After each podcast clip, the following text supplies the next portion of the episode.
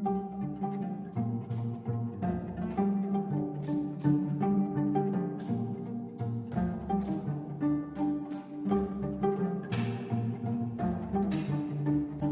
question à la volée d'Internet euh, pour Monsieur Laurent Alexandre. Comment avez-vous travaillé pour votre carte mondiale des QI c'est pas ma carte, c'est la carte de Wikipédia et j'ai dit qu'il fallait pas la diffuser. Et donc derrière, l'extrême droite l'a diffusée à tout va et a fait plein de, de, dessins et de montages à partir de cette carte. C'est pas moi qui ai fait cette carte, elle est disponible sur Wikipédia. Hélas, euh, vous pouvez aller la consulter. IQ on, on countries et euh, c'est pas du tout ma carte. Et j'ai fait un grand papier dans le Monde il y a quelques mois pour expliquer que les gens qui euh, essayaient de faire des analyses génétiques selon les races, ce qui était la préconisation dans un, billet très violent dans le New York Times euh, du professeur Reich d'Harvard, eh ben, se trompaient et que ça n'était pas politiquement opportun. Donc ce n'est pas ma carte. Je suis contre cette carte. Je suis contre la diffusion de cette carte.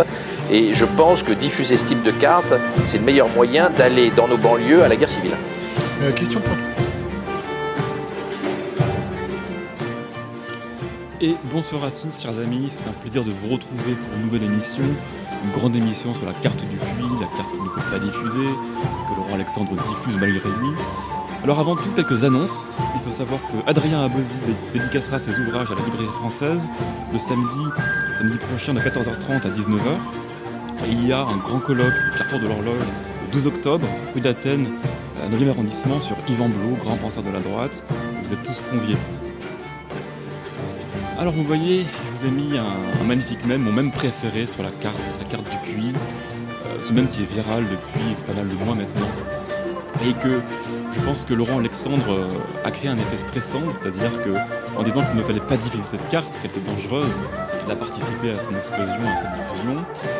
Et on a retrouvé dans les discussions sur Internet et partout ailleurs, beaucoup de lieux communs qui ont consisté à dénoncer cette carte, à dire qu'elle n'était pas pertinente, qu'elle était complètement fausse, biaisée, qu'il n'y avait rien de génétique, en tout cas, si ces différences étaient actées. Nous allons voir ensemble que cette carte est valide empiriquement, qu'elle est tout à fait pertinente et que ces différences entre les nations sont largement génétiques. À ce propos, LA, pourquoi vous voulez faire interdire cette carte? Je vous la donne. Je me suis toujours opposé à la diffusion de cette carte. Je considère qu'il n'est pas politiquement opportun de la diffuser. J'ai même écrit un papier dans Le Monde dans ce sens. Je suis un opposant à la diffusion de cette carte. Alors cette émission est réalisée par Jules Legrand et je suis accompagné... Bonsoir, excusez-moi. De l'excellent Thierry Marin. Bonsoir à tous et de Victoire Bétis. Bonsoir à tous. Alors posez vos questions, écrivez vos commentaires, on les lira en direct, on répondra à vos questions. N'hésitez pas à rendre l'émission interactive. Alors l'image suivante, c'est un, panel des, euh, meilleurs euh, mèmes. J'en ai fait pas mal. Michel Lé en a fait aussi, Jules Legrand en a fait aussi. Euh, vous voyez à quel point bon, c'est particulièrement drôle et particulièrement, ça marque les esprits, parce qu'en fait, cette carte, elle résume euh, une bonne partie de l'argumentaire contre l'immigration elle-même. Vous avez tout, en fait. Vous voyez effectivement qu'une bonne partie du monde n'a pas les mêmes capacités cognitives que le reste de l'Union européenne, en tout cas l'Europe de l'Ouest. Et cette de l'Occident en général. De l'Occident en général. Et donc cette carte a été attaquée euh, par des psychologues, des universitaires, mais bon, tout le monde a son point de vue sur la question. Et c'est ça aussi qui m'intéresse, c'est que les gens se permettent de juger une carte qu'ils ne comprennent pas, qu'ils ne connaissent pas. Et donc pour, pour, commencer cette émission, il va falloir rendre hommage à Richard Lynn. Richard Lynn, donc la, prochaine image est en fait une, petite euh, présentation de cette, euh, ce psychologue. Ça fait 60 ans qu'il recherche sur la question raciale, sur la question de l'intelligence. Je vous ai mis ces quatre euh, peut-être meilleurs ouvrages, en tout cas quatre ouvrages marquants. Le premier sur le dysgénisme, où il explique que l'intelligence baisse, que notre fond génétique se dégrade. Euh, on va en reparler à la fin de l'émission. Et puis le deuxième, le, grand classique, les différences raciales en intelligence, je vous le recommande, c'est facile à lire, c'est vraiment un, bon ouvrage. Et puis en troisième, vous voyez un ouvrage tout récent, 2019, The Intelligence of Nations, où en, fait, il a mis à jour les données qu'il a, accumulées depuis, depuis plus de 20 ans sur les différences euh, intellectuelles entre les pays du monde. Donc c'est pareil, c'est facile à lire, ce sont des données qui sont, qui sont accessibles, et je vous le recommande. Vous voyez en bas à droite que Richard Lynn a été destitué de son statut, pardon, de professeur émérite de l'université d'Ulster euh, en Irlande. il y avait un groupe d'antifa et d'antiracistes qui, ont, qui ont fait pression sur l'université. C'est un des rares cas où un professeur peut être destitué de son, statut de professeur émérite. Richard Lynn en a été victime. Et puis à gauche, vous voyez un de ses articles récents, 2019, où il revient sur toute son histoire intellectuelle et sur tout son travail. Pareil, c'est facile à lire. Je vous recommande d'aller euh, chercher l'article qui est gratuit sur Internet et vous aurez une perspective assez complète de, Richard Lynn. Donc, 2002, premier ouvrage, première carte, et celle qu'on voit partout sur le même est celle de 2006. Alors sur l'image suivante, vous allez, vous retrouver cette carte euh, en haut à gauche, donc c'est celle qu'on retrouve sur les mêmes. 2006, 2002 et 2006, c'est à peu près euh, à peu près la même. Et à droite, c'est de 2019. Donc son collègue David Baker, qui travaille maintenant avec Richard Lynn, a produit une carte avec des données récentes. Et vous voyez que c'est à peu près la même. Les différences régionales sont à peu près de la même ampleur. Pour l'Union européenne, plutôt pour, l'Europe de l'Ouest, vous voyez que l'Italie n'est pas aussi haut, et c'est la Finlande en fait qui tient le haut du panier et qui a le quotient intellectuel le plus élevé en Europe. La Finlande a un, un QI mathématique extrêmement haut peut-être parce qu'ils ont un peu de sang mongoloïde, une explication peut-être probable. Vous voyez que l'Afrique est toujours euh, entre 60 et 70. Alors il y a un débat, est-ce que c'est 60, 70 C'est en tout cas dans ces eaux-là. Vous voyez que la Chine est particulièrement haute. Elle est moins haute chez David Baker. Aujourd'hui, la Chine est mise à 104. Alors il y, a, un vrai débat sur la Chine. Henri de Lesquin nous dit que le Parti communiste va truquer les données. C'est fort possible. On pourrait y revenir un peu plus tard, mais euh, en tout cas, vous voyez que la Corée du Sud, le Japon, Taïwan, Singapour, Hong Kong, on est dans des QI autour de 105, 106, c'est particulièrement élevé. Et puis possiblement, vu que le QI a baissé en Occident, on, y reviendra peut-être que euh, l'Asie est supérieure, en fait, que depuis très peu de temps. Euh, c'est une vraie question, on débattra. Euh, moi, j'ai juste une question rapide. Est-ce qu'on on dit, toujours que le QI est, sur 100, etc. Là, si le QI baisse en Occident, alors qu'on on le prend comme valeur étalon, est-ce que du coup, les pays asiatiques, si leur QI ne baisse pas aussi rapidement ou ne baisse pas tout court, vont se retrouver à, devant les pays européens Oui, c'est une bonne remarque, effectivement. Vu que l'étalon, c'est l'Europe de l'Ouest et l'Angleterre, c'est un, un bon moyen de voir le différentiel. Alors, les cartes que j'ai mis en bas sont vraiment importantes parce qu'elles ont elles ont en fait validé euh, les cartes de Lynn qui ont été critiquées pendant longtemps. En fait, en bas à gauche, c'est une carte publiée dans une grande revue de médecine, The Lancet. Des médecins, des universitaires pro connus, totalement euh, dans le courant dominant, ont publié une carte du capital humain. Et ce capital humain prenait en compte les résultats sur les tests psychométriques, les tests de QI en fait? Alors, test psychométrique, c'est un peu un euphémisme pour pas dire test d'intelligence, test de QI. Et on retrouve exactement le même schéma régional. La Banque mondiale a fait une carte euh, en 2019, donc cette année, qui est très similaire et qui prend en compte les résultats sur les tests psychométriques. Et vous voyez des inégalités qui sont quasiment les mêmes que sur la carte de Lynn et Baker. C'est une carte qui me paraît plus euh, politiquement correcte quand même, parce que dans le choix des couleurs, tout simplement. Oui, c'est moins frappant, c'est pas tout rouge. Et donc, euh, le fait que la Banque mondiale, que The Lancet valide en fait ce qu'a ce qu'a fait, ce fait Lynn, c'est déjà un, un, premier pas, c'est un pas important. Parce qu'à ses débuts, début des années 2000, Richard Lynn était considéré comme un, comme un charlatan presque. On disait sa carte ne vaut rien, c'est n'importe quoi, les données sont, sont mal analysées. Alors, sur l'image suivante, vous allez, c'est encore plus clair en fait. Je vous ai mis deux, pontes de la psychologie. Alors, vous avez Earl Hunt et Sternberg, qui sont des, vraiment des, scientifiques euh, euh, médiatiques et respectés, euh, qui ont beaucoup critiqué Lynn.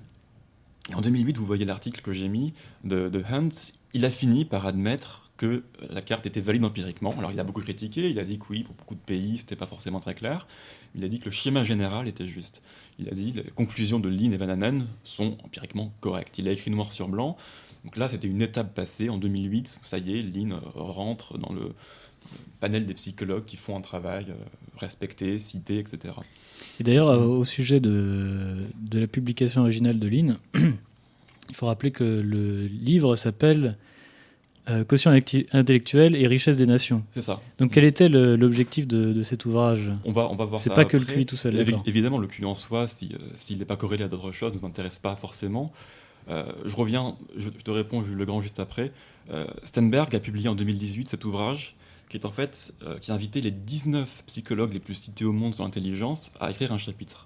Et figurez-vous que Richard Lynn a été invité et mhm. écrit un chapitre entier sur la question. Donc à partir du moment où cet ouvrage absolument euh, mainstream et médiatique invite Richard Lynn, c'est que ça y est, il a son, son de serviette et qu'il est, euh, est accepté. On ne peut pas l'ignorer plus longtemps que ça.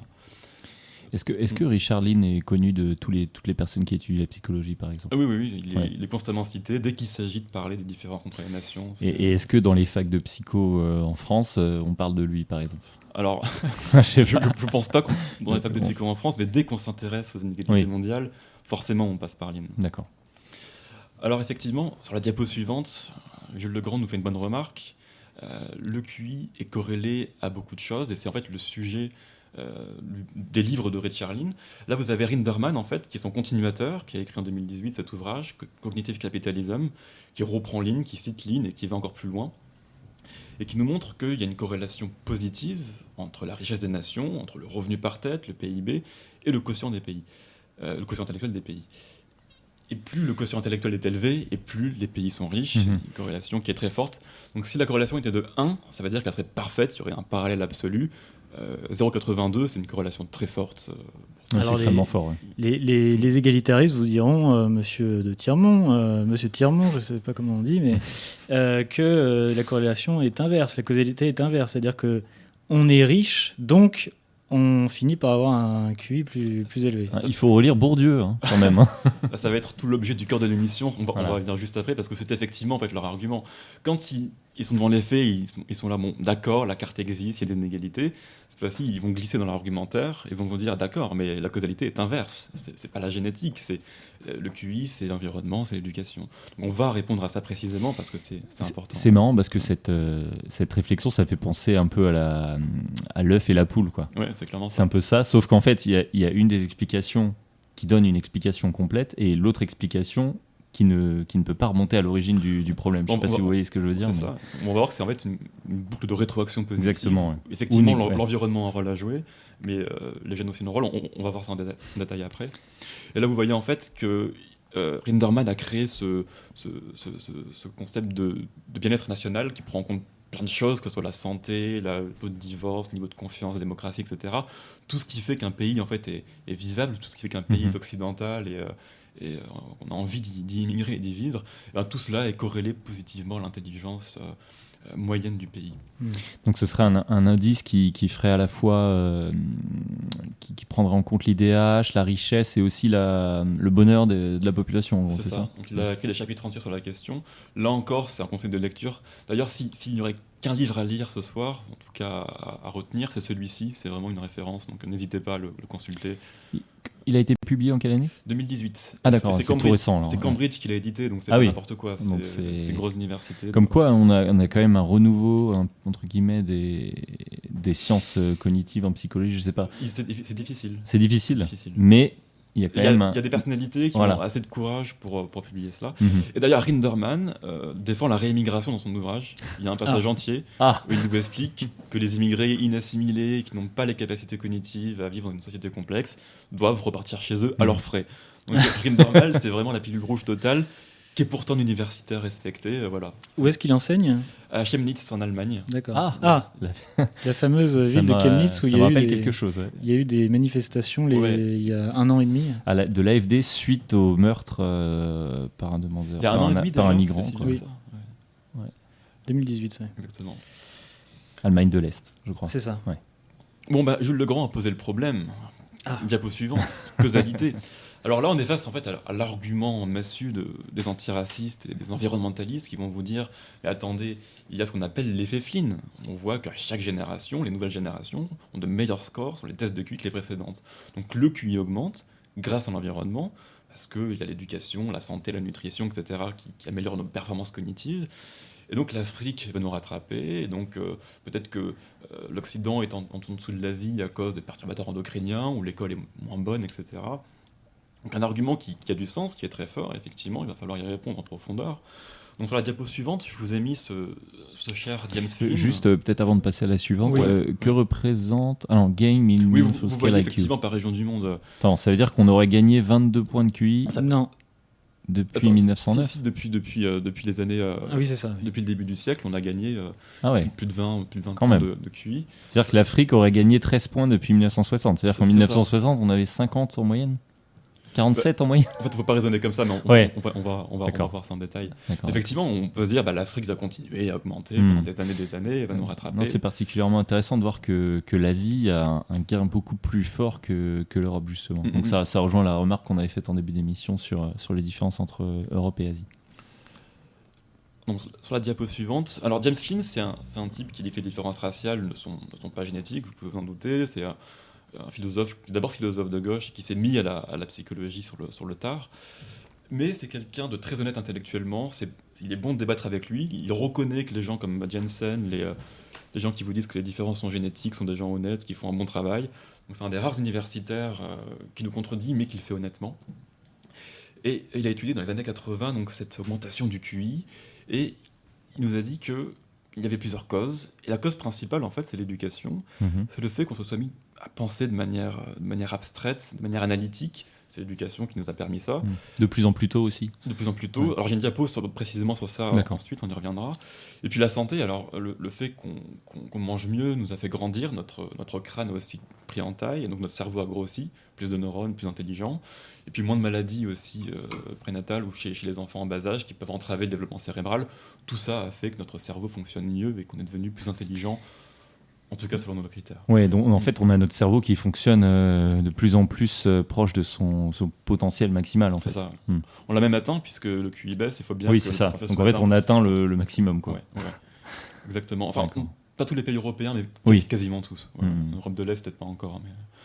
Donc ça voudrait dire que, alors, je sais pas si on en reviendra peut-être euh, dessus après, ça veut dire qu'à l'heure actuelle dans notre société, euh, bon, je vais prendre la France comme exemple, en termes d'éducation et de, de santé, de nutrition, on est quasiment euh, à un niveau optimal. Quoi. Alors, je veux bien admettre que l'éducation n'est pas parfaite en Ouais. France et qu'on pourrait peut-être avoir des meilleurs scores sur les tests mathématiques, Mhm. peut-être d'un point ou deux, je ne sais pas. Mais globalement, on Globalement, est on au potentiel. ouais. Mais euh, sur cette question de la baisse du QI, j'ai une diapo entière à la fin de l'émission parce que c'est un sujet euh, de conclusion Oui. vraiment important. Alors, diapo suivante qui va vous montrer le travail d'un psychologue soviétique qui s'appelle Alexandre Luria, qui a beaucoup étudié les paysans russes du début du XXe siècle. Alors là, vous avez l'exemple parfait de, de gens qui ont très peu d'années d'éducation et qui ne sont pas familiers d'une pensée abstraite, analytique, d'une pensée logique. Alors, euh, par exemple, leur demandait bon, quel est le rapport entre un, entre un chien et un lapin? Aujourd'hui, sur un test de QI, ce genre de questions peuvent exister, on répond directement, ce sont des mammifères, parce qu'on est habitué à classi- classifier Mm. les choses. Eux répondaient, eh bien, le chien chasse le lapin, le lapin se fait chasser par le chien, et c'est tout.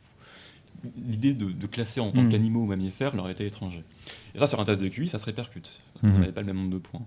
Ou encore, Luria leur disait, bon, expérience de pensée, euh, il n'y a pas de chameau en Allemagne, Hambourg est une ville allemande, y a-t-il des chameaux à Hambourg Et là, euh, au lieu de logiquement déduire qu'il n'y avait pas de chameaux, il répondait euh, Je ne sais pas, je, je connais personne qui est allé là-bas, peut-être que si quelqu'un y était allé et me le disait, je pourrais répondre.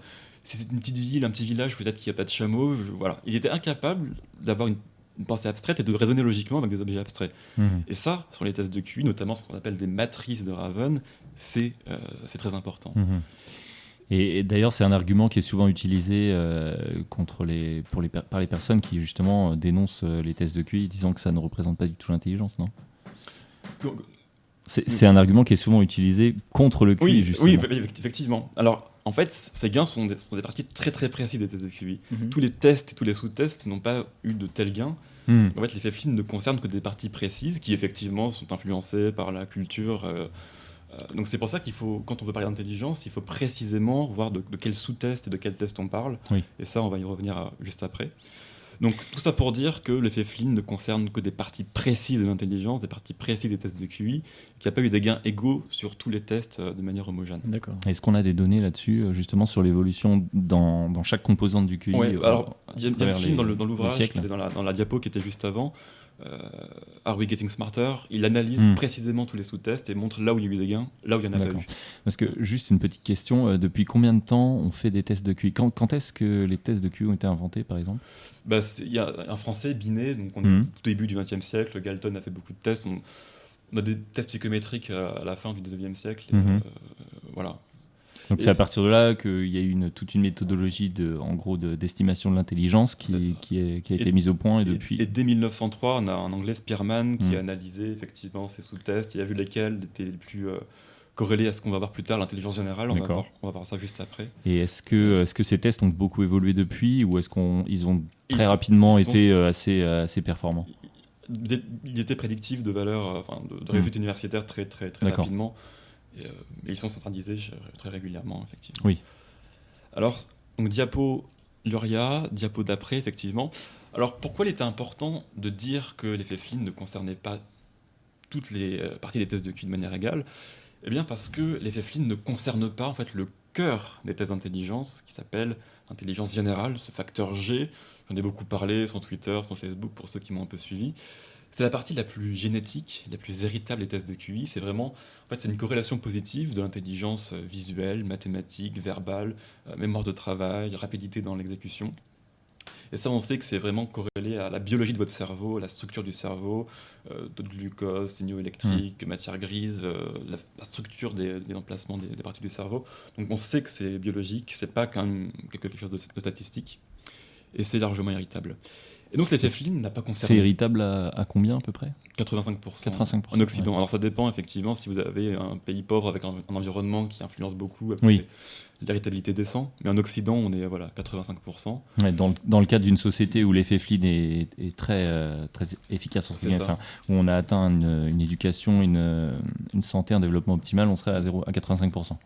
D'accord. Et, alors, héritabilité, ça veut dire euh, les différences entre les gens d'une population donnée sont dues euh, à, la Mm. génétique. Donc 85%, ce sont les différences entre, entre nous qui sont liées au gène, et le reste, eh bien, c'est l'environnement, ce qui n'est pas génétique. D'accord. Et quand on dit environnement, ça ne veut pas dire l'école, forcément, l'éducation. Ça peut être les hasards de la biologie, un coup sur la tête, euh, Hmm. des choses comme ça. D'ailleurs, c'est c'est l'environnement tel qu'il est entendu par les spécialistes que j'ai mis euh, euh, en image, notamment le Hollandais Jan ten c'est Vous avez Richard Heyer, le petit bonhomme qui sort du, du cercle, qui, euh, qui a écrit The Neuroscience of Intelligence, la neuroscience de l'intelligence.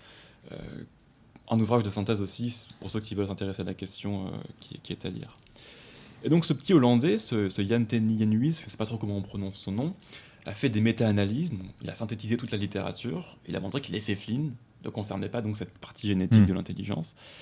Et euh, ce qui est notable, c'est que les différences entre les groupes, entre les populations du monde, elles portent précisément sur l'intelligence générale. Donc l'effet Flynn ne concerne pas les différences entre les groupes, entre les, entre les races, entre les populations, les nations. Donc là s'effondre en fait tout l'argumentaire antiraciste qui disait que l'effet Flynn va, corriger les différences entre les nations, en tout cas entre les, populations, les races dans un, pays donné. En l'occurrence, non. Littérature montre que l'effet Flynn euh, ne concerne pas cela et que les différences portent sur autre chose.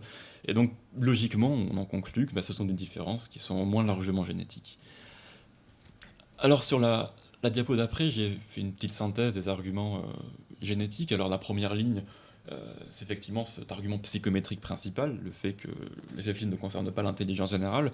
Et puis ensuite, vous avez cité les arguments principaux, le fait que les adoptés, euh, par exemple les enfants noirs ou asiatiques adoptés par des blancs, tendent euh, en moyenne vers le QI moyen de la population de laquelle ils viennent. Mhm. Alors je ne l'ai pas marqué, mais les métis, pareil, ils ont en moyenne le, le quotient intellectuel moyen des deux populations euh, de laquelle ils viennent. Le fait aussi que plus le QI d'une nation est haut, et plus la fréquence des gènes qui ont été trouvés depuis plusieurs années maintenant est haute. Donc on a vraiment un lien entre le fait d'avoir de nombreux gènes associés à l'intelligence et un quotient intellectuel élevé. Et ça, ça fait assez peu de temps que ça a été étudié depuis. Ça a commencé en 2013. En 2019, on a des études qui prennent en compte des milliers de marqueurs génétiques. Ça reste un peu, euh, un peu caché parce que bon, personne ne veut en parler, mais les études existent et elles sont euh, voilà. C'est récent parce que euh, on ne voulait pas faire les recherches avant ou c'est récent parce que les, les- connaissances en génétique n'étaient pas, enfin notre, notre façon de séquencer le génome euh, n'était pas assez, assez développée pour, pour les comprendre, pour Parce- les, pour parce- les identifier. parce qu'on ne voulait pas. Oui. James Flynn l'a d'ailleurs dit, lui qui est de gauche, a dit mais on pourrait avoir une réponse à cette question-là, il suffit qu'un généticien s'y mette et en fait aucun laboratoire ne voulait financer ça, personne ne voulait associer son nom à cette recherche-là. D'accord. Et donc c'est un jeune italien qui s'appelle David Piffer, j'en avais parlé dans mon émission précédente, qui a pris les données, qui les a analysées. D'ailleurs il a répliqué plusieurs fois, donc ça commence à être très solide. Et, Oui, euh, c'est ça, oui. et il commence un petit peu à être cité, mais bon, Ouais. voilà, personne n'a envie de s'associer à ça en fait. Il, su- il suffit d'un déclic, j'imagine que, enfin, j'imagine. Euh, j'imagine qu'il y, a- il y a quand même des, des scientifiques euh, qui, qui travaillent pour la science et qui, qui sentent l'ostracisme euh, très proche et qui n'osent pas en parler, mais qu'il suffirait d'un petit déclic pour que derrière, comme des dominos, il y ait, il y ait en fait, des articles qui soient publiés. Souvent, ça leur tombe dessus, c'est-à-dire Oui. qu'ils tombent par hasard sur un gène associé à l'intelligence, ils publient, ils se rendent compte que les populations du monde n'ont pas le même. C'est arrivé en 2003-2004 à Bruce qui est un généticien très correct, et ils se rendent compte qu'il y a un gène qui s'appelle microcéphaline, qui est associé au développement cérébral, et qu'on retrouve beaucoup plus en Asie en Europe qu'en Afrique. Alors il publie ça de manière un peu ingénue, bon, c'est intéressant, et on lui est tombé dessus, il s'est fait... euh, Bon, évidemment, l'extrême droite a repris cette donnée-là, et puis, tous les généticiens un peu politiquement corrects ont dit Mais Bruce Land, attendez, vous publiez ça, ça, ça, va pas, euh, il faut, revoir votre méthode, ou faut revoir vos, priorités morales aussi. Même si c'est vrai, il ne faut pas forcément le publier. Donc, Bruce Land a écrit des, des éditoriaux pour défendre le droit à rechercher sur tous les sujets. Et puis, on l'a plus revu du tout sur ces sujets-là. Mm. Il s'est caché et- parce qu'il il voulait continuer à exister simplement dans le monde universitaire. Donc, souvent, ouais, tiens, ça leur tombe dessus. euh, euh, Thierry Marin. Et un véritable lysenkisme, en fait. euh, Inverse, oui. Enfin, Pas inverse, non, c'est c'est le, le- oui. même principe égalitariste qui, euh, qui dit que ça, ça, ça n'existe pas parce que ça ne doit pas exister, selon, selon l'idéologie. C'est ça. c'est ça. Et c'est un peu ce que nous fait euh, Laurent Alexandre, euh, pas forcément de manière honnête, peut-être un peu hypocrite, mais euh, voilà, il faut pas rechercher. Alors la, la question c'est est-ce que Laurent Alexandre veut vraiment qu'on ne diffuse pas cette carte Parce que Bah- il en parle, il en parle beaucoup pour quelqu'un qui ne veut pas qu'on la diffuse. S'il voulait pas la diffuser, il n'en parlerait même pas. Oui. Il ne ferait pas des layus entiers sur, sur Wikipédia qui permet d'avoir la carte, etc. D'ailleurs, Ni un article dans le Monde. Soit dit en passant, euh, je pense qu'il est important de faire un petit message aux auditeurs pour leur dire de partager cette vidéo le plus possible, Oui. euh, de mettre des pouces bleus pour le référencement, histoire que de plus de personnes possibles euh, sachent qu'il ne faut pas, surtout pas diffuser cette carte. Exactement. D'autres d'autres arguments qui sont, qui sont assez classiques, la taille du cerveau. Alors on sait qu'elle est largement génétique, on, peut très peu la modifier par l'environnement. Il y a des grandes différences entre les races, entre les nations, etc. Euh, le fait que plus des pays sont génétiquement proches et plus ils ont tendance à avoir des quotients intellectuels proches. Euh, Mm. sur, sur la taille du cerveau, c'est. Je crois que c'est la taille du cerveau respectivement à la taille du corps, non Ouais. C'est ça, ça Alors les- les- la, la valeur absolue a du sens, mais effectivement le plus important c'est la valeur relative Hmm. par rapport à la taille du corps. C'est aussi valable chez les animaux, il me semble. Oui, surtout, oui. ouais, C'est pour ça qu'une baleine euh, qui a un cerveau énorme n'est pas forcément plus intelligente parce que son corps est encore plus gros. C'est ça. Donc il faut faire le rapport euh, entre Oui, la parce que taille du tout- corps avec et- toutes les terminaisons nerveuses euh, que le cerveau doit gérer, automatiquement, plus le corps est grand, plus il faut euh, de capacités cognitives pour euh, gérer le corps, tout simplement. Je crois que tu as sauté ça. une ligne. euh, tu- tu- tu- les différences entre les groupes sont stables dans le temps et dans l'espace. Oui, aussi. Euh, ça fait des années que l'écart entre les blancs et les noirs aux États-unis ne se réduit pas, c'est à peu près 15 points de QI. Voilà. Et surtout Malgré l'effet Flynn, en gros. Ouais, c'est ça. Ouais. Parce que les blancs ont aussi augmenté en même temps, en fait. Oui. Comme on est devenu plus grand euh, grâce au progrès de la nutrition, mais tout le monde a augmenté sa taille, comme le QI a augmenté dans toutes les populations, toutes les Mhm. couches sociales. Euh, pour revenir, oui, à cette ligne-là, les Noirs ont le même QI, que ce soit en, en Hollande, en Angleterre, aux États-Unis, en Afrique du Sud, etc. Ils ont, voilà, dans le temps et dans l'espace, Qui est à peu près de. 85. D'accord. Pour les Noirs américains, qui sont un peu métissés, et euh, donc peut-être que le, le QI des Noirs en, Afrique subsaharienne est plus proche de 70 ou 80. Euh, si on prend l'effet Flynn, 80, ça me paraît être une bonne estimation, D'accord. voire un peu moins, ça Donc, dépend im- pays aussi. Imaginons euh, si, euh, si, euh, si le- la nourriture et l'éducation se développaient de manière magique euh, du jour au lendemain sur le continent africain, on aurait une moyenne de 80. euh, On n'irait pas plus que intellectuel. 85 en tout cas. 80, ça me paraît pas mal. Euh, après, il y a des ethnies. Au Niger, il y a une ethnie qui s'appelle les Igbo, qui sont particulièrement intelligentes. Quand ils vont aux États-Unis, quand ils émigrent, ils sont assez brillants. Hmm. Et ils ont une culture euh, qui remonte à l'âge l'âge du bronze, qui est la plus développée d'Afrique, en tout cas d'Afrique de l'Ouest, avec des, un, art, un art assez développé, assez C'est- précis. C'est quelle région de l'Afrique Au Niger, Niger. c'est 18% Niger. de la population, les Igbo. Parce Et, que- euh, On nous parle toujours de l'empire du Mali. Alors, Oui, je sais pas, je Ah, sais mais- pas ce que ça vaut ou si c'est des, des élucubrations, mais euh, est-ce que le, le QI au Mali est plus un, ils ont eu un peu plus haut? Non, Mali, non, c'est très très Ah. bas. Mais Ils ont eu beaucoup Bon. de contacts avec des, euh, des explorateurs euh, arabes, etc. Je ne sais pas si c'est Ah oui, d'accord. vraiment les Maliens. Oui, d'ailleurs, il y a ou- la, la fameuse euh, grande mosquée de, du Mali, là, qui est Mhm. classée au patrimoine euh, mondial de l'humanité, a été en fait construite par un architecte arabe. Oui, voilà.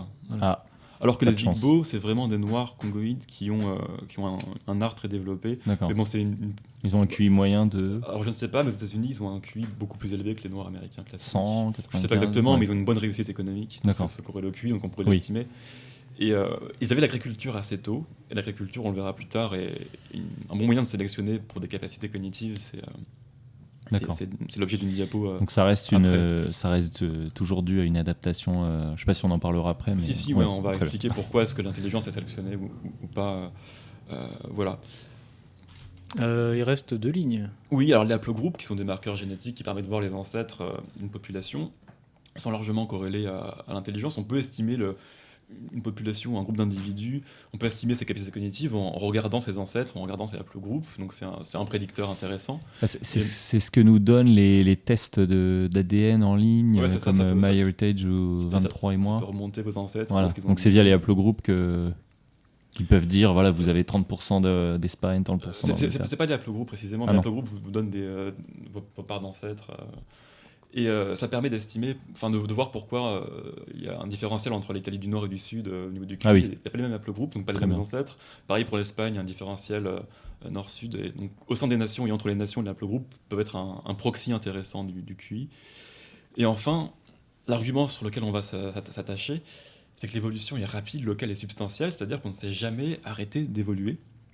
Et l'évolution euh, ne s'est pas arrêtée sous le menton Oui. aussi. Notre cerveau, c'est quand même, je crois, 86% de nos gènes. Donc, euh, si les Oui. gènes évoluent, le cerveau, il n'y a, pas de raison qu'il ne, ne Ça me fait pas. penser, à, je sais pas si, si vous suivez un peu sur, sur Twitter, il y a un dess- dessinateur américain qui est excellent qui s'appelle Stone Toss. Ouais, Et vous avez un de ses, un de ses dessins, euh, un de ses- une, enfin, c'est des BD quoi, de- de- en six cases. Une des plus connues, c'est c'est avec des chiens et vous avez, vous avez un père et son enfant et ils, ils montent des chiens. Ils demandent mais euh, pourquoi euh, il y en a qui sont plus gros, il y en a qui sont plus petits? Ah mais c'est leur gène. Et après eh, pourquoi il y en a qui sont plus intelligents et d'autres moins intelligents? Euh, oui, Facteur génétique, facteur économique. C'est un peu le dessin que j'ai mis là. Léontine, c'est j'en ai beaucoup parlé dans une- notre émission, c'est un généticien qui se revendique du marxisme, de l'extrême gauche, qui d'ailleurs admis en privé de ne pas forcément dire toute la vérité pour des raisons politiques, donc c'est vraiment euh, pas, pas une référence de, de l'honnêteté.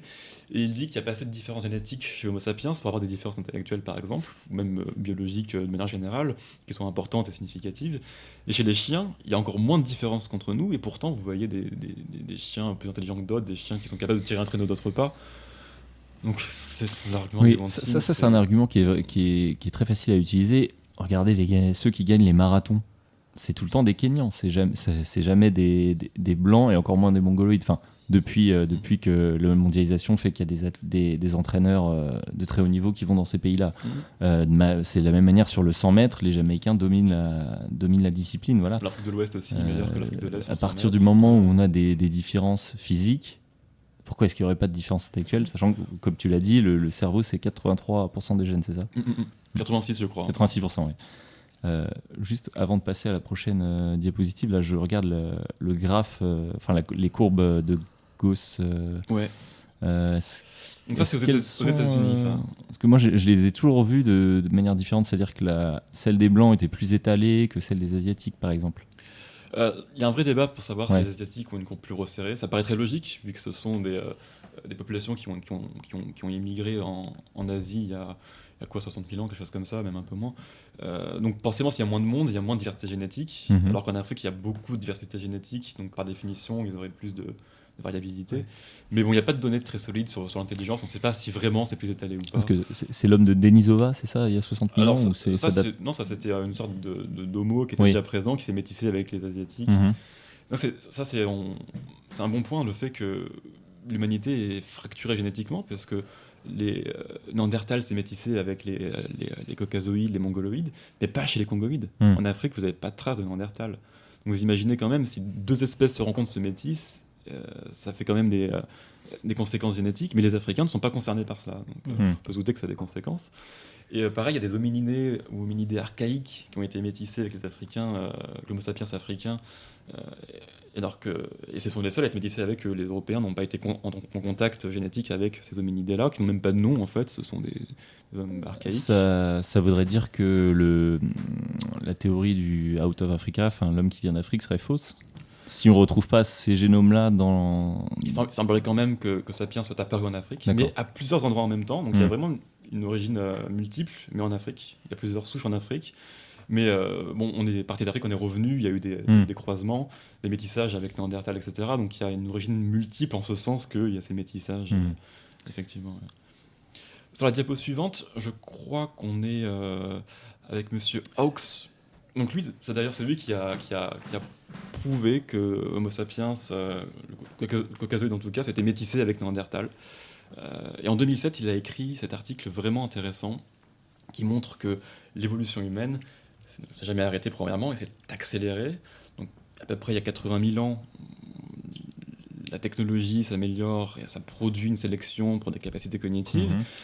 Le fait qu'on parte ensuite dans les différents continents accélère l'évolution, mais surtout, il y a 10 000 ans, avec la révolution néolithique, l'agriculture, Hanks a montré que, avec Cochrane et Harpending qui sont en photo, que la sélection génétique s'est euh, vraiment accélérée, et elle est de, manière très locale, surtout.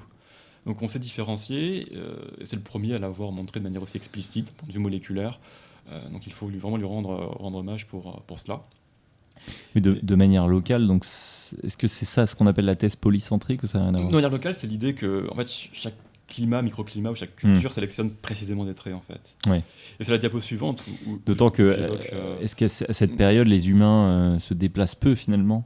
Ou est-ce qu'il y a encore des gros mouvements de population euh, il y a les gros mouvements continentaux Oui. qui, qui ont, qui ont investi le, par Bering le- le- l'Amérique le plus, le, Mhm. plus tardivement, mais non, non, c'est assez stable dans le temps en fait. Mhm. Il y a les- Oui, c'est ça, donc Après, il y a gé- eu les- génération après génération, le climat Après, euh, les local mig- fait que. Il y a eu les migrations indo-européennes Oui. euh, à plusieurs reprises euh, qui ont aussi peut-être permis d'avoir une intelligence qui s'est sélectionnée parce qu'on n'avait pas forcément les mêmes capacités cognitives. Et sur la, la diapo d'après, donc je parle de. Ah non, effectivement, donc ça c'est la coévolution de la culture.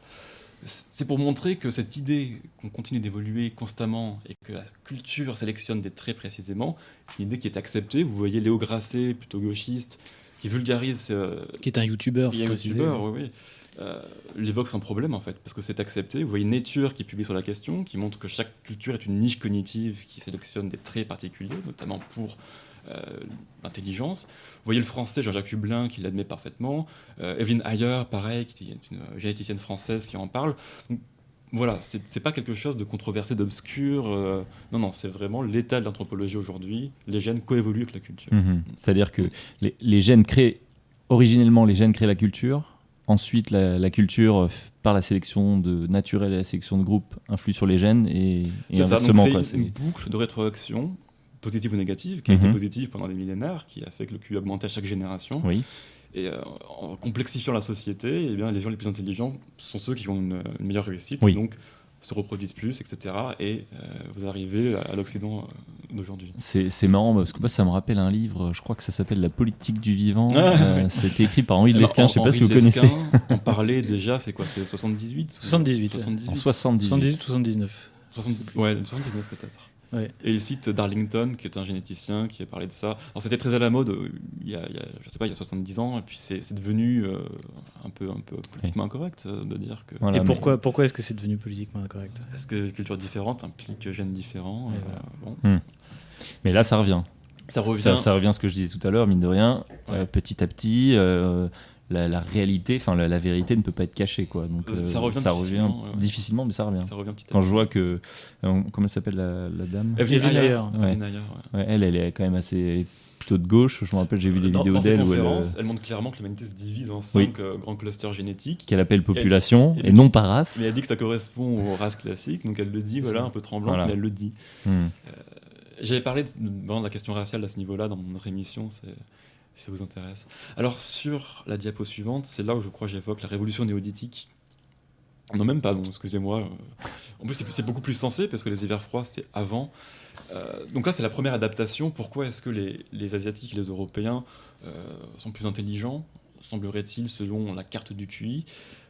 Eh bien, le climat a beaucoup joué puisqu'un climat froid euh, demande des, euh, des- stratégies de survie beaucoup plus développées. Alors déjà, il faut, avoir des vêtements et des, abris euh, qui gardent la chaleur.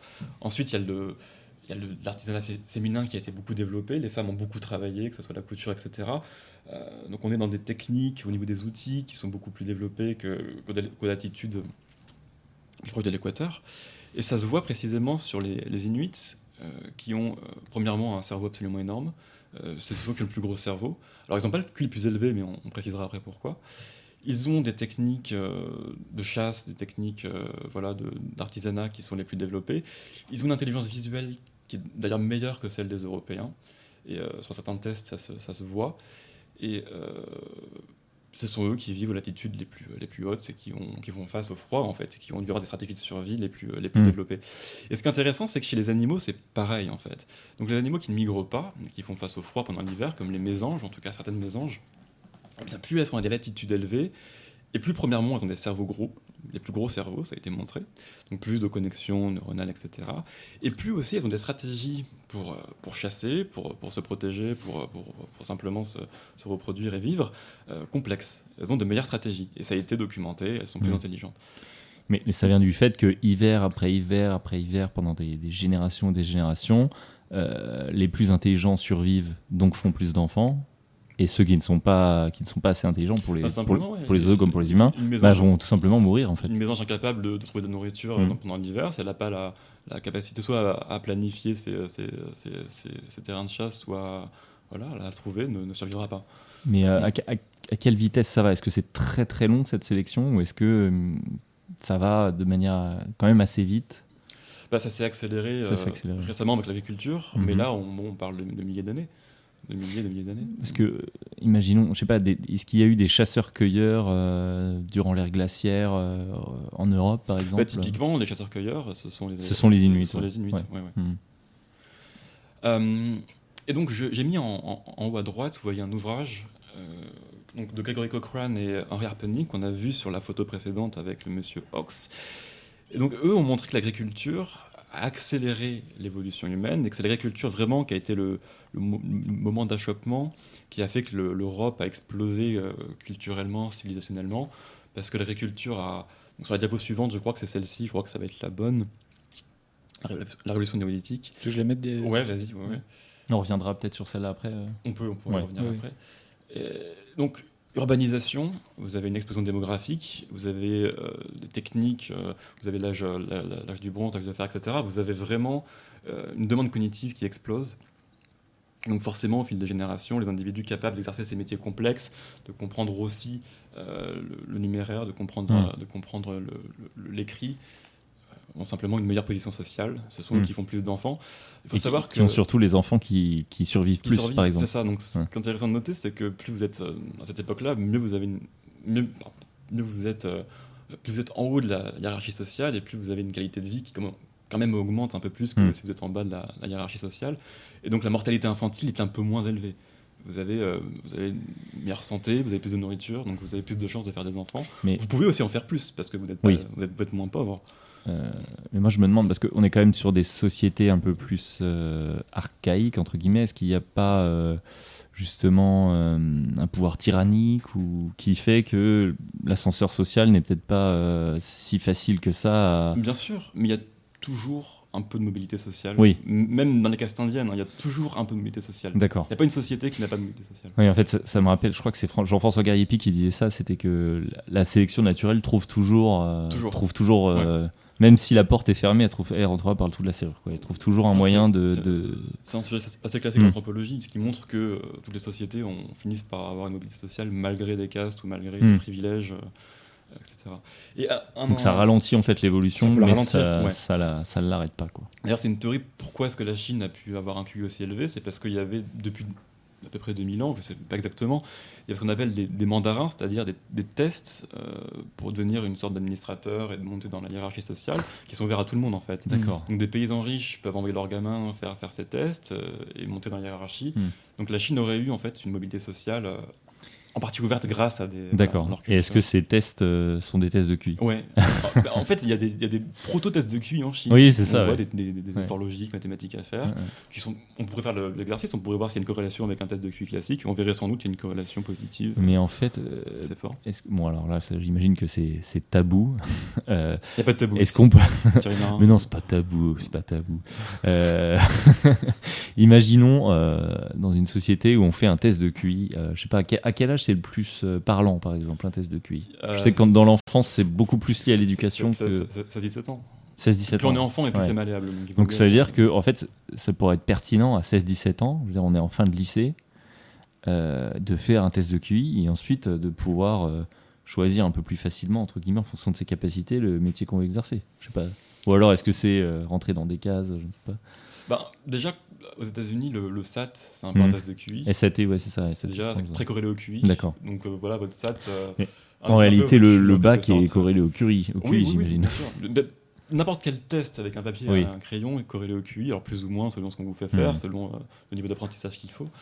Mais oui, certains pensent que bah, un test génétique plus tard euh, Oui, ça, ouais. votre enfant à une intelligence donnée et que les universités regarderont les, euh, les données. Ça paraît un peu dystopique. Après, Ouais, c'est ça le problème. après, dans, les faits, ça revient peut-être au même.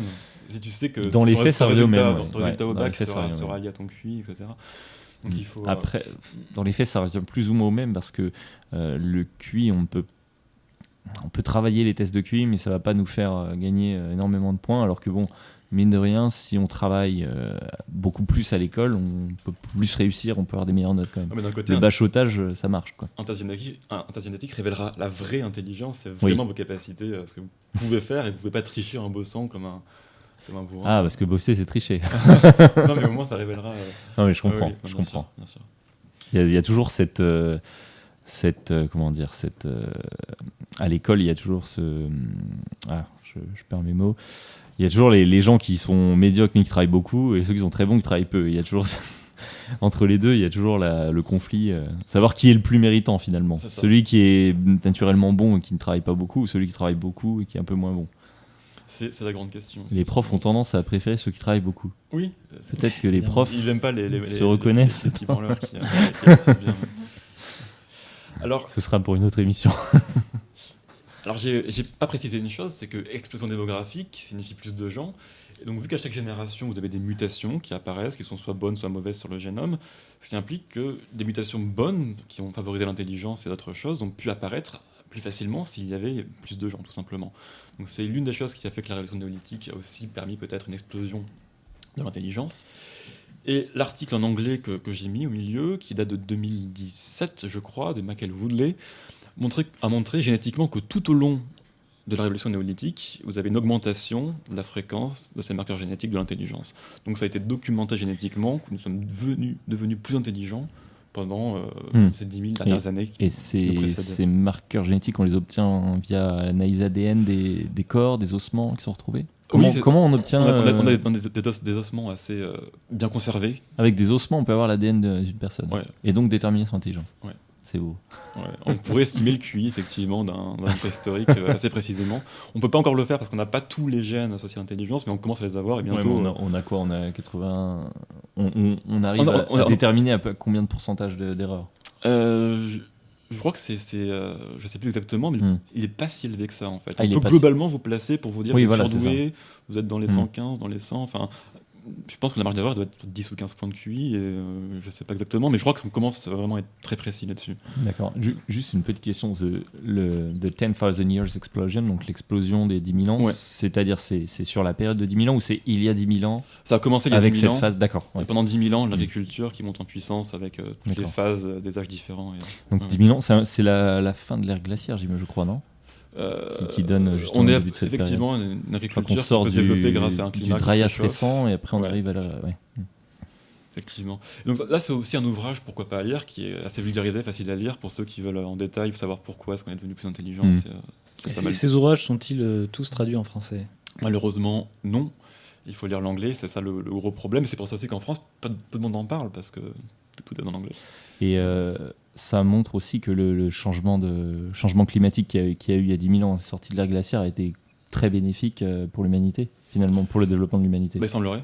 Ouais. Parce que Au final, euh, on, on par- on dit toujours que les hivers sont sélectionnent pour l'intelligence, mais trop, d'hivers. Il faut enfin, pas de- exagérer Ouais, l'im- l'importance des hivers froids qui et- ont préadapté les Européens, être un peu plus intelligents. Mais euh, bon, euh, l'agriculture n'est pas apparue dans un pays froid. Hein. Mésopotamie, Oui. c'est aussi des pays Mm. chauds. Donc en soi, l'agriculture, si elle est suffisamment intense, peut aussi sélectionner. euh, Mm. Donc c'est- un passage qu'a pris l'Europe. Est-ce que, ça expliquerait en un certain sens le retard qu'avait l'Europe de l'Ouest par rapport à, Ouais. à donc, ouais, le, le croissant fertile, Oui, enfin, le- Mais le la Mésopotamie par exemple Le fait que les hivers froids nous ont rendus plus intelligents a fait qu'on a adopté l'agriculture très rapidement en fait. Hmm. On était préadapté à cela. Donc très rapidement, on a pu s'adapter parce qu'on avait la capacité cognitive pour. euh, Oui, mais ce que je veux dire, c'est que, euh, mine de rien, les hivers européens, enfin l'hiver d'Europe de l'Ouest de- et surtout euh, d'Europe du Nord, demandent une, une agriculture extrêmement performante parce qu'on a très peu de temps en fait pour faire pousser. Mm. Et après, il faut stocker. Euh, du coup, c'est peut-être pour ça qu'il y, a moins- il y a 10 000 ans, c'était pas possible et qu'après, par contre, quand ça a été possible, là, ça, ça a été très efficace. C'est et on a possible, rattrapé notre possible. Je- Et ce qui est intéressant aussi, c'est que c'est pas que l'intelligence qui a été sélectionnée. À partir du moment où vous êtes dans une société où il faut être très coopératif, où, Oui. où c'est difficile, ce qu'on appelle la sélection de groupe, euh, ça, ça- ça- ça sélectionne des gènes euh, de la coopération, du long terme. euh, vous avez Moins d'agressivité, des, voilà, des Mm. rapports sociaux plus cordiaux, plus inhibés. la confiance. C'est ce qu'on appelle l'histoire de vie en fait. Ouais. Plus elle est lente, et c'est le cas des Asiatiques et des Mm. Européens, et moins vous êtes impulsif, et plus vous avez des liens sociaux, amoureux, Mm. amicaux qui sont plus forts, et plus vous allez vers l'équateur, et plus l'histoire de vie est rapide. Mm. Et, euh, parce que la mortalité en fait est beaucoup plus instable, vous avez des, des pathogènes, vous avez beaucoup moins de stabilité dans, dans- dans la vie quotidienne, et donc vous n'avez pas intérêt à vous attacher euh, sur le long terme, que ce soit au niveau de la société, au niveau amical, etc., au niveau amoureux. Donc vous avez des gens un peu plus sociosexuels, plus impulsifs. Et euh, voilà. Mm. Donc ça c'est intéressant. L'histoire de vie aussi. C'était le graphe, euh, c'était l'image précédente, je crois. L'histoire de vie, je l'ai- pas- oui, j'en parle un peu, mais je l'ai pas mis en fait. Mm. Euh, J'en avais fait un dans mon autre émission, je l'avais mis. Euh, mais là, je l'ai- marqué. Vous voyez, K. K, ça Oui. veut dire histoire de vie lente. Donc c'est européen, asiatique. Et euh, voilà. Donc ça, c'est- ça a été sélectionné en même temps que l'intelligence. Donc c'est une variable à prendre en compte. C'est pas que l'intelligence qui compte, c'est aussi l'histoire de vie. Euh, la criminalité Mm. est corrélée à l'histoire de vie, etc. etc.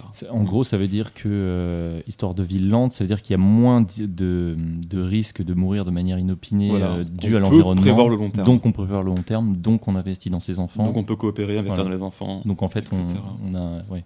Alors qu'à l'inverse, comme on a une mortalité qui est plus euh, aléatoire, Ouais, en il faut faire beaucoup plus plus d'enfants. de pathogènes, Voilà. etc. Donc, euh, Ouais.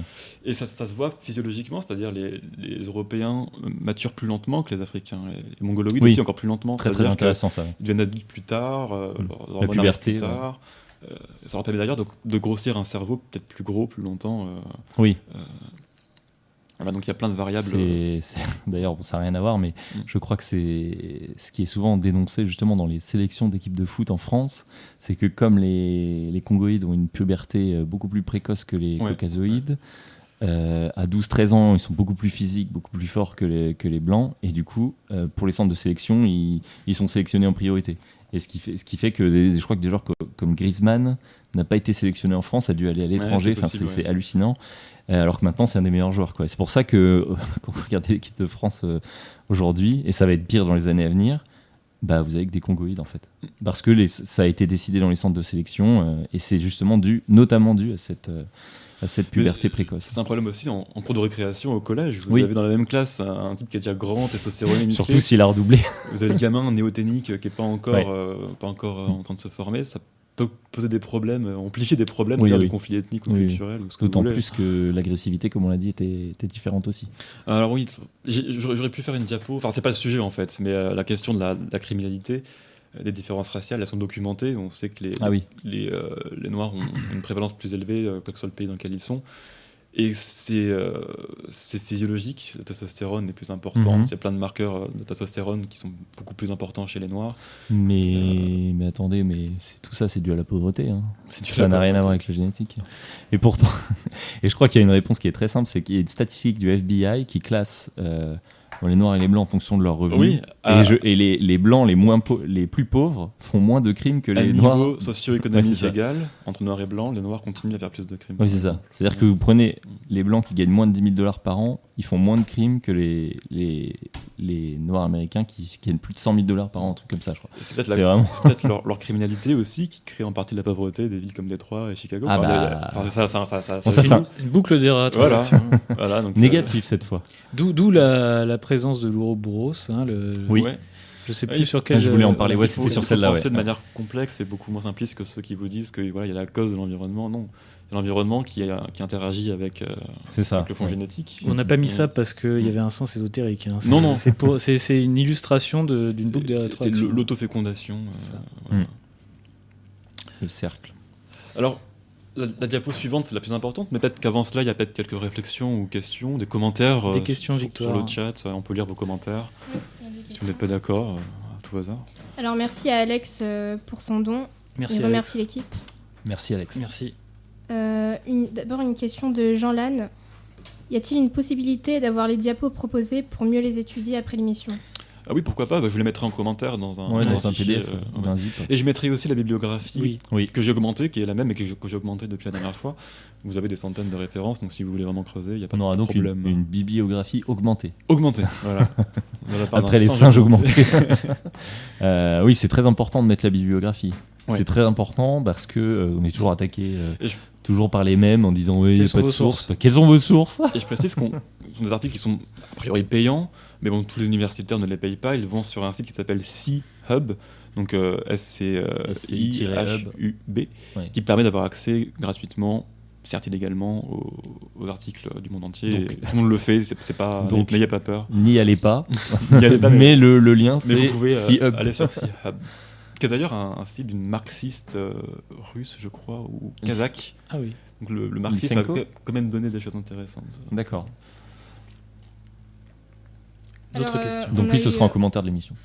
On De- a eu plusieurs euh, questions sur le QI des Indiens, parce qu'il est assez faible Bah, dans leur pays, mais euh, quand ils sont dans les autres pays, aux États-Unis ou en Angleterre, leur QI euh, est plus élevé que les autres et ils ont un meilleur. euh, Il y a un Enfin, gros- ils gagnent plus que, que Ouais. tous les autres. Il y a un gros gradient de QI en Inde avec les castes. Oui. Les castes les plus élevés ont des, des QI euh, particulièrement élevés, ça c'est clair et net.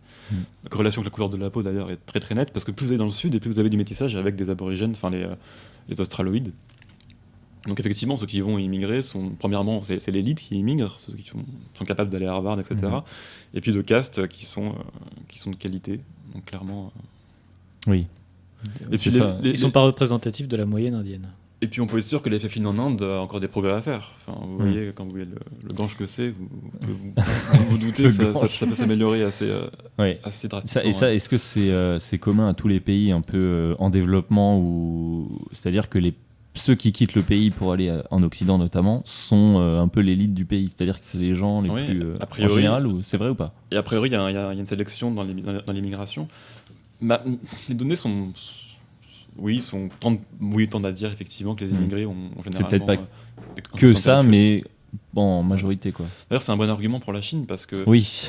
c'est- Henri Lescun nous avait donné un argument intéressant c'est qu'effectivement, il semblerait que le, le QI des, euh, des Chinois aux États-Unis soit à peu près le même qu'en Chine.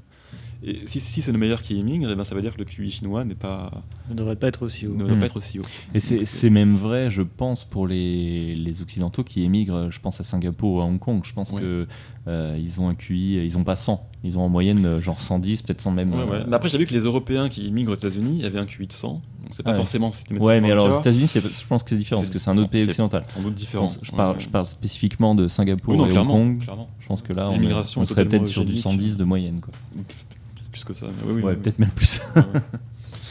Alors, une question de Ragetti. À partir de quel écart de points de QI peut-on constater une différence significative dans l'intelligence pratique? Voit-on vraiment une différence entre un individu de 100 et de 110 points de QI, par exemple? Euh, oui. Bah, on va dire que 115, c'est le professeur de lycée. Voilà, c'est ça, ouais. 100, euh, bon, c'est un policier. euh, 130, ça va être un professeur dans une bonne université. euh, Bon, je crois que tu exagères un petit peu. Non, mais allez. 130, c'est plutôt un ingénieur. euh, 110, ça va être un prof des, de lycée, je crois. euh, 100, 100, 100, 100, 100, 115, ça va être un prof d'université. Je, je crois que j'avais lu ça. 110, 115, tu Ouais. peux avoir un prof. euh, Hmm. C'est ça. ouais. Et euh, bon, par exemple, euh, l'armée américaine ne recrute pas des gens qui ont un QI au-dessous de 104, euh, en dessous de 84, je crois. D'accord. 84, 85.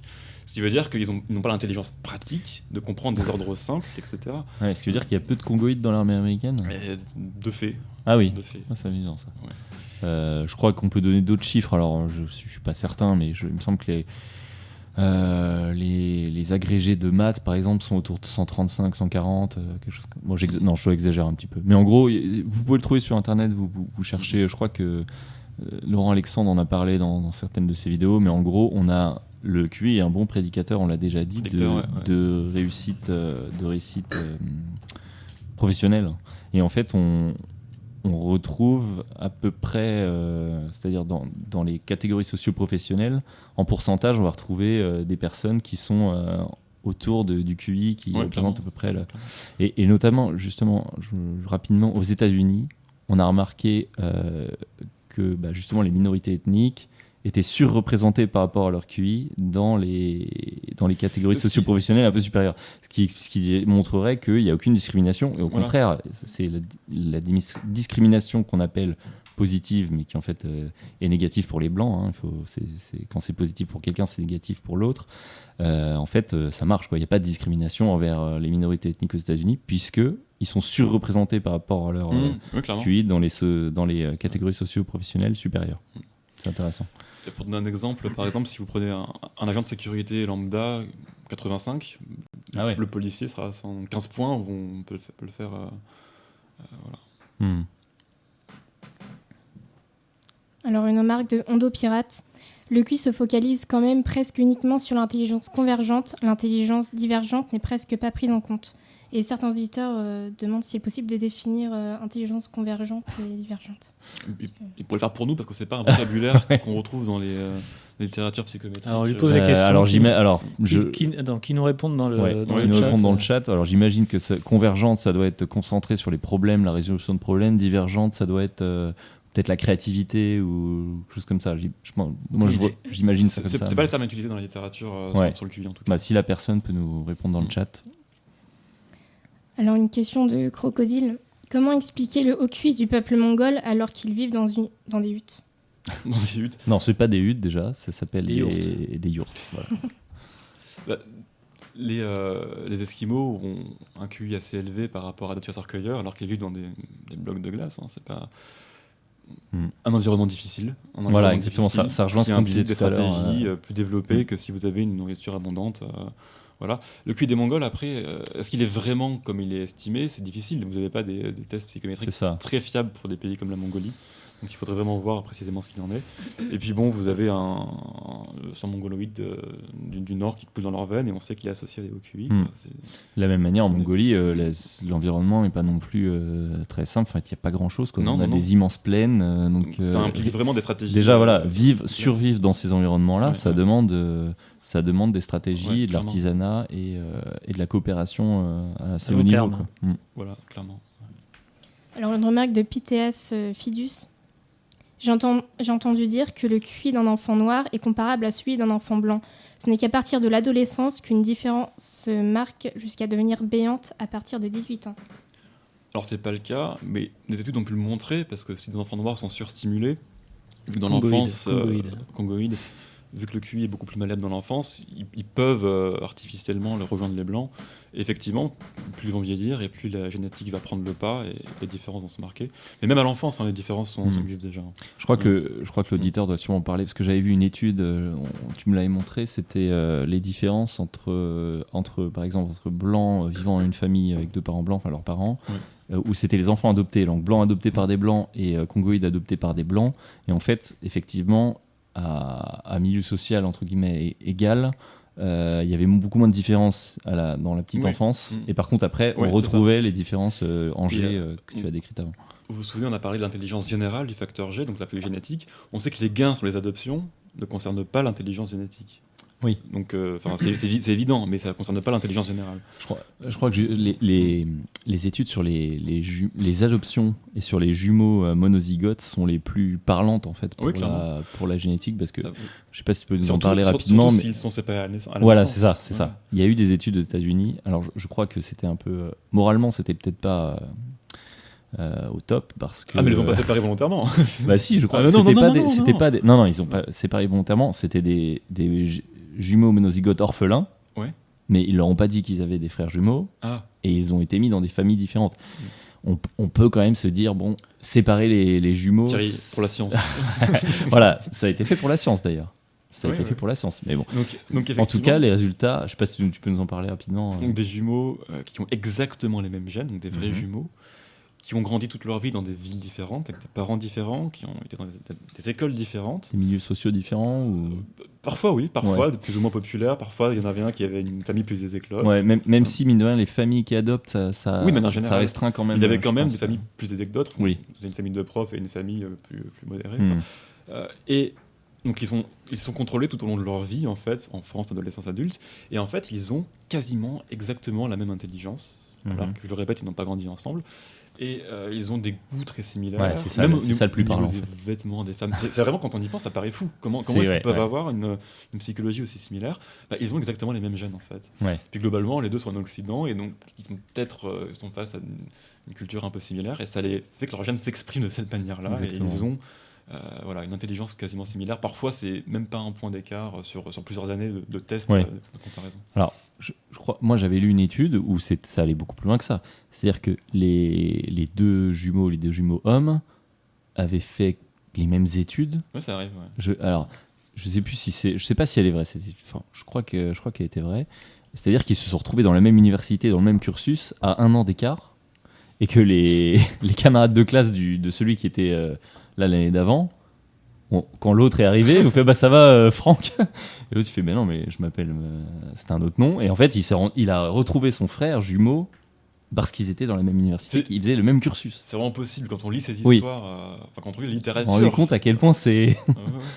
Et et il y avait une autre histoire de deux femmes aussi qui, qui se retrouvent euh, à- quasiment à faire, qui font les mêmes études et qui, qui étaient dans, la, dans, la, dans le cinéma, font l'étude dans le cinéma, et en fait elles ont leur film préféré c'est le même.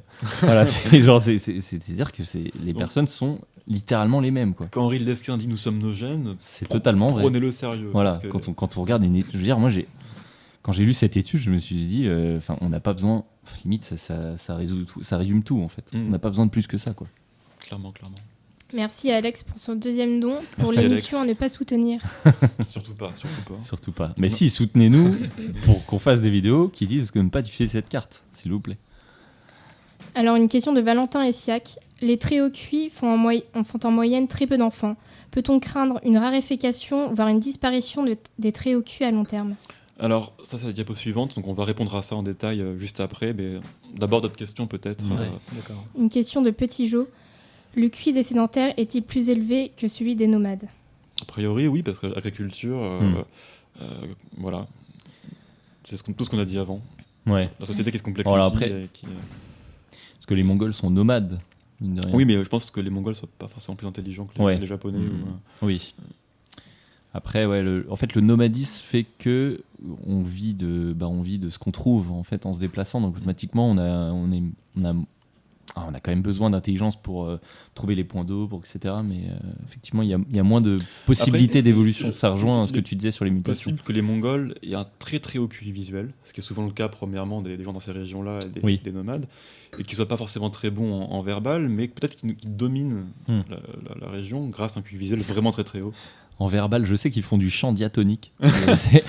Alors en peut-être que ça joue sur le QI verbal. les mongoloïdes ont un QI verbal très faible. Ah oui. Les blancs sont meilleurs que les mongoloïdes, clairement. Oui, ça rejoint. Alors, j'ai souvent entendu ça également. Euh, on dit que les blancs ont un QI, donc bon, on va prendre 100 en moyenne et les mongoloïdes auraient 105, Ouais. mais que le QI des blancs est beaucoup plus euh, euh, est moins dispersé, c'est-à-dire qu'il est, il est. euh, Je sais pas sais si c'est comment- plus dispersé, mais en tout cas, les, euh, les mongoloïdes vont être meilleurs au visuel. Oui. Mathématiques peut-être un petit peu, mais en tout cas moins bons en verbal. Est-ce que le verbal c'est lié à quoi? C'est lié à la créativité?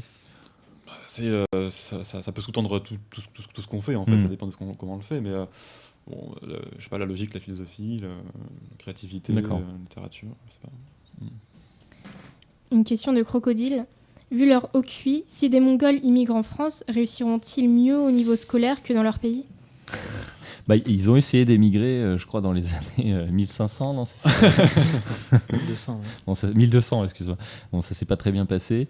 Il n'y a pas beaucoup de Mongols euh, en non, France. hein. je serais pas étonné qu'ils soient meilleurs que nous en maths. mais, euh, parce que le, le visuel aide beaucoup pour les maths. Après, j'en sais- Mais euh, En tout cas, moi, je peux parler de mon expérience personnelle, même si c'est pas non plus très parlant. Euh, en école, à l'école primaire, il y a une famille de Coréens, Coréens du Sud, qui sont venus s'installer. Euh, ils parlaient pas un mot de français. Euh, Il y en a un en six mois, il était, il était premier de sa classe. Quoi. ouais, même, Donc, même, même, même en français, enfin, c'est. Ouais. C'est pas étonnant. Non, peut-être pas en français, Oui, oui, mais, non, mais- mais en maths, etc. En tout cas, c'était. Ouais. La question mongole est une question un peu obscure pour l'instant, mais Hmm. c'est intéressant de la creuser. Ah, c'est vrai que le, le peuple mongol fait un peu à part, en fait, comparé, parce qu'il est quand même nomade, Mm. euh, comparé aux sédentaires. ils ont été tout de même capables de, de gérer un empire Oui, non, euh, clairement, immense pendant. euh, C'est révélateur. hein. Ouais, mais pendant combien de temps Oui, mais il y a eu des, des problèmes de, euh, liés à, la su- à leur méthode de succession, etc. Mm. Le truc s'est divisé Mm. très vite, mais euh, Oui, parce que ça n'a pas duré longtemps, mais ils ont quand même maintenu l'empire pendant, Oui, vrai, un certain temps. C'était pas juste une horde, une fuite en avant, quoi. Il y avait quand même un, un contrôle derrière. Une question de Eric Lencher. Comment expliquer le peu de découvertes scientifiques venant d'Asie malgré leur haut QI Ah, c'est une bonne question. Euh, ils ont beaucoup moins de génie. Et, euh, Ah, ça, c'est la thèse de Woodley. euh, de Dutton surtout qui a, Ah, Dutton, qui a- qui a d'accord. écrit ça. En fait, euh, on sait qu'ils sont beaucoup plus, euh, comment dire, euh, je vais dire collectivistes, mais ils sont, comment dire, ils ont, ils ont, ils ont pas le sens. euh, ils, ils ne cassent pas les normes en fait. Ils Hmm. n'aiment pas euh, renverser la table. Ouais. Euh, ils aiment bien se, se fondre dans, dans le groupe. Ils perfectionnent les systèmes existants. C'est ça. Et en fait, un génie, quelqu'un qui fait des découvertes comme ça, est quelqu'un qui, euh, qui est très peu agréable, qui est peu consciencieux, qui se fiche complètement de, d'ordre établi Hmm. et qui n'hésite pas à dire ce qu'il a envie de dire parce que pour lui c'est la vérité. Et, et c'est un trait de personnalité qui est beaucoup plus européen, Individualiste, en fait. individualiste. Donc les, les- Voilà. les Asiatiques seraient plus naturellement collectivistes. Alors on a des données génétiques là-dessus précisément. Ouais. On sait qu'ils ont plus de- une bonne fréquence de ces gènes-là associés au collectivisme. D'accord. Et ils n'ont pas cette personnalité européenne, un peu plus psychopathique peut-être. Euh, Red Charlene parle de cela, euh, c'est-à-dire euh, voilà, moins agréable et euh, moins consciencieuse et qui se. Voilà, Donc, ils ont, ils pas. ont, est-ce qu'ils ont moins de créativité, du coup? De fait, oui, ils ont moins de génie. Ouais. Hmm. Alors qu'ils, si- s'ils avaient notre personnalité, vu leur QI, ils auraient beaucoup plus de génie que nous. Donc, ça rejoindrait ce que je disais tout à l'heure sur les courbes. Ils auraient une courbe plus resserrée. Alors ça, c'est peut-être le cas. Hmm. C'est pas documenté assez précisément pour qu'on puisse l'affirmer, mais D'accord. c'est possible. Ça Hmm. pourrait jouer en plus, effectivement, s'ils ont une courbe plus resserrée, ils ont moins de très très haut QI. Oui, c'est ça. Et moins de très, Et très bas très très bas QI. C'est, c'est- Ouais. Théoriquement possible, on n'a Ouais. pas de données. Enfin, ou en tout cas, ça, re- ça, ça, ça correspondrait à ce que, ce que la plupart des gens remarquent en fait des immigrés asiatiques qui viennent. oui, mais c'est que- des immigrés encore une fois. Ouais, après, c'est vrai que c'est des immigrés, Euh, effectivement. que- Alors Protis nous dit euh, les Asiatiques sont sélectionnés sur des critères très spécifiques et ont très peu de diversité génétique, ce qu'on disait tout à l'heure, Mhm. ce qui ne favorise pas les êtres, euh, les, Oui, ouais, les ouais. génies. Quoi. Ouais, ouais, ouais, ouais. Mais ils sont sélectionnés, c'est-à-dire parce que le, euh, à l'origine, leur peuple est beaucoup beaucoup moins nombreux, c'est ça Il y a une diversité génétique. Par définition, plus- c'est, un groupe de migrants qui, beaucoup plus Ouais, loin. c'est ça. Oui, c'est ça en qui- fait. qui va très loin et qui. ouais. Donc l'origine, le, le groupe génétique d'origine D'origine. est extrêmement plus réduit. Plus réduit, par Ouais. définition. C'est pour ça qu'en Afrique, c'est là où il y a la plus grande diversité. Une fois qu'on a, qu'on a ce groupe plus réduit, c'est très difficile derrière d'avoir une diversité génétique malgré une, une forte. euh, Surtout si. euh, dans- Natalité. Dans, un empire commun. Et, Ouais. D'accord. Et on va retenir le fait qu'ils soient moins psychopathiques que les Européens, qu'ils soient plus, plus collectivistes. Et, euh, Hmm. Donc ils suivent les plus, normes. plus mesuré. Ça, ça me fait penser au, à ce qu'on peut trouver sur lesquin.fr sur les, les civilisations, euh, la description des civilisations d'Henri de Lesquin, je crois. Peut-être qu'ils. ouais. Définissait, Oui, les- oui. je crois, les- la civilisation asiatique comme la civilisation du. euh, Du mimétisme, de la copie. je- ouais, c'est ça. de- de- de- Je, je- je- je sais plus ce qu'Henri avait dit. je sais, alors, je, l'ai sur le bout de la langue, mais je, l'ai plus. Et, et pour celui qui a posé la De question. la contemplation, je Ouais. crois, il a mis. Ah oui, autre chose aussi, la testostérone aussi est corrélée. C'est ça, de c'est ce que je voulais dire aussi, oui. Et euh, bah, c'est aussi le côté, voilà, on rentre dedans, Voilà. on impose ses ouais, idées. ouais. Et, euh, Les Asiatiques ont une tes- taux de testostérone beaucoup plus faible. et les Finlandais aussi. Et Ah les. Finlandais ont beaucoup moins de génie, alors qu'ils devraient en avoir pas mal, vu leur, leur QI Ah élevé. Donc, euh, cher auditeur, lisez Monsieur Dutton, D-U-D-T-O-N, qui a beaucoup écrit sur la question et qui continue d'écrire. Bah, lisez et écoutez. Lisez et écoutez, parce qu'il a une chaîne Il YouTube. y a une excellente chaîne YouTube, Edward Dutton, The Jolly Heretic. c'est ça. Alors une question de Renard X12. Les Homo sapiens av- avaient-ils, avaient, il me semble, de meilleurs outils, dans, donc une meilleure intelligence que les Néandertals Donc la théorie de l'hiver rude corrélée à l'intelligence est fausse, non Euh, bah, Néandertal n'a pas eu les mêmes- les mêmes stratégies de survie qu'Homo Hmm. sapiens, euh, euh, avait une culture d'ailleurs assez, assez, assez développée, mais euh, il n'avait pas, il avait pas eu la mutation en fait qui a permis un langage développé de, de complexifier sa culture et donc de, de- technologiquement devenir plus, Hmm. plus apte. Je crois que c'est, Fox euh, 22, un truc comme ça. Enfin, c'est un gène précis qui n'a pas eu, n'a pas eu la mutation, pas de chance. Ils sont passés nombreux pour avoir eu cette mutation. C'est et, ça. et, euh, voilà, c'est aussi des, des hasards de l'histoire. hein. Vous avez une mutation qui vous change drastiquement une façon Est-ce de que penser. c'est aléatoire les mutations? C'est aléatoire. Hmm. Alors, Est-ce si- qu'on peut penser que si- Hmm. si on leur avait laissé plus de temps, il l'aurait potentiellement développé? C'est possible. Ouais. Mais euh, il n'a pas pris le chemin évolutif Mhm. euh, qu'a pris. Homo sapiens. Et, donc non, non, ça, ça, ça contredit pas la théorie des hivers froids. Et, En fait, euh, l'évolution c'est de la chance, mais à long terme c'est plus de la chance. c'est quoi. c'est- C'est ça en c'est gros. de la chance qui va dans un goulot d'étranglement Voilà, qui, c'est ça. qui est sélectionné en fait. Mais qui au final, qu'au final, ça- sur la Finalement, vitesse, sur la vitesse voilà. d'évolution, on a, on a un facteur chance, mais par contre, au final, Au niveau des on- millionnaires, c'est plus de la chance. Ouais, voilà, c'est ça. une c'est ça, adaptation. ouais. ouais. Et euh, ces mutations, quand elles sont mauvaises, quand vous vivez dans, dans la préhistoire, euh, ça veut dire que vous avez un mauvais système immunitaire, etc. Ouais, bon, ça, vous, vous vous êtes faites pas long exterminé, feu, quoi. Vous êtes écrémé très rapidement. Mm. Et D'ailleurs, c'est le problème aujourd'hui, on est, on est plus écrémé. c'est l'inverse. ouais. On en reparlera peut-être Ça, plus c'est tard. ouais, la, conclusion, ça. Est-ce qu'on va parler de la, de peine de mort aussi euh, On peut en parler. On peut en parler. Alors, une question de Risitas. Le QI peut-il baisser chez quelqu'un? Excuse-moi, peut-il baisser avec? Peut-il baisser chez quelqu'un? Euh, bah, Si je vous donne un coup de marteau, ça va baisser. Si vous avez de la fièvre, ça va baisser. Euh, si vous n'êtes jamais allé à l'école, bah, vous allez avoir des mauvais résultats.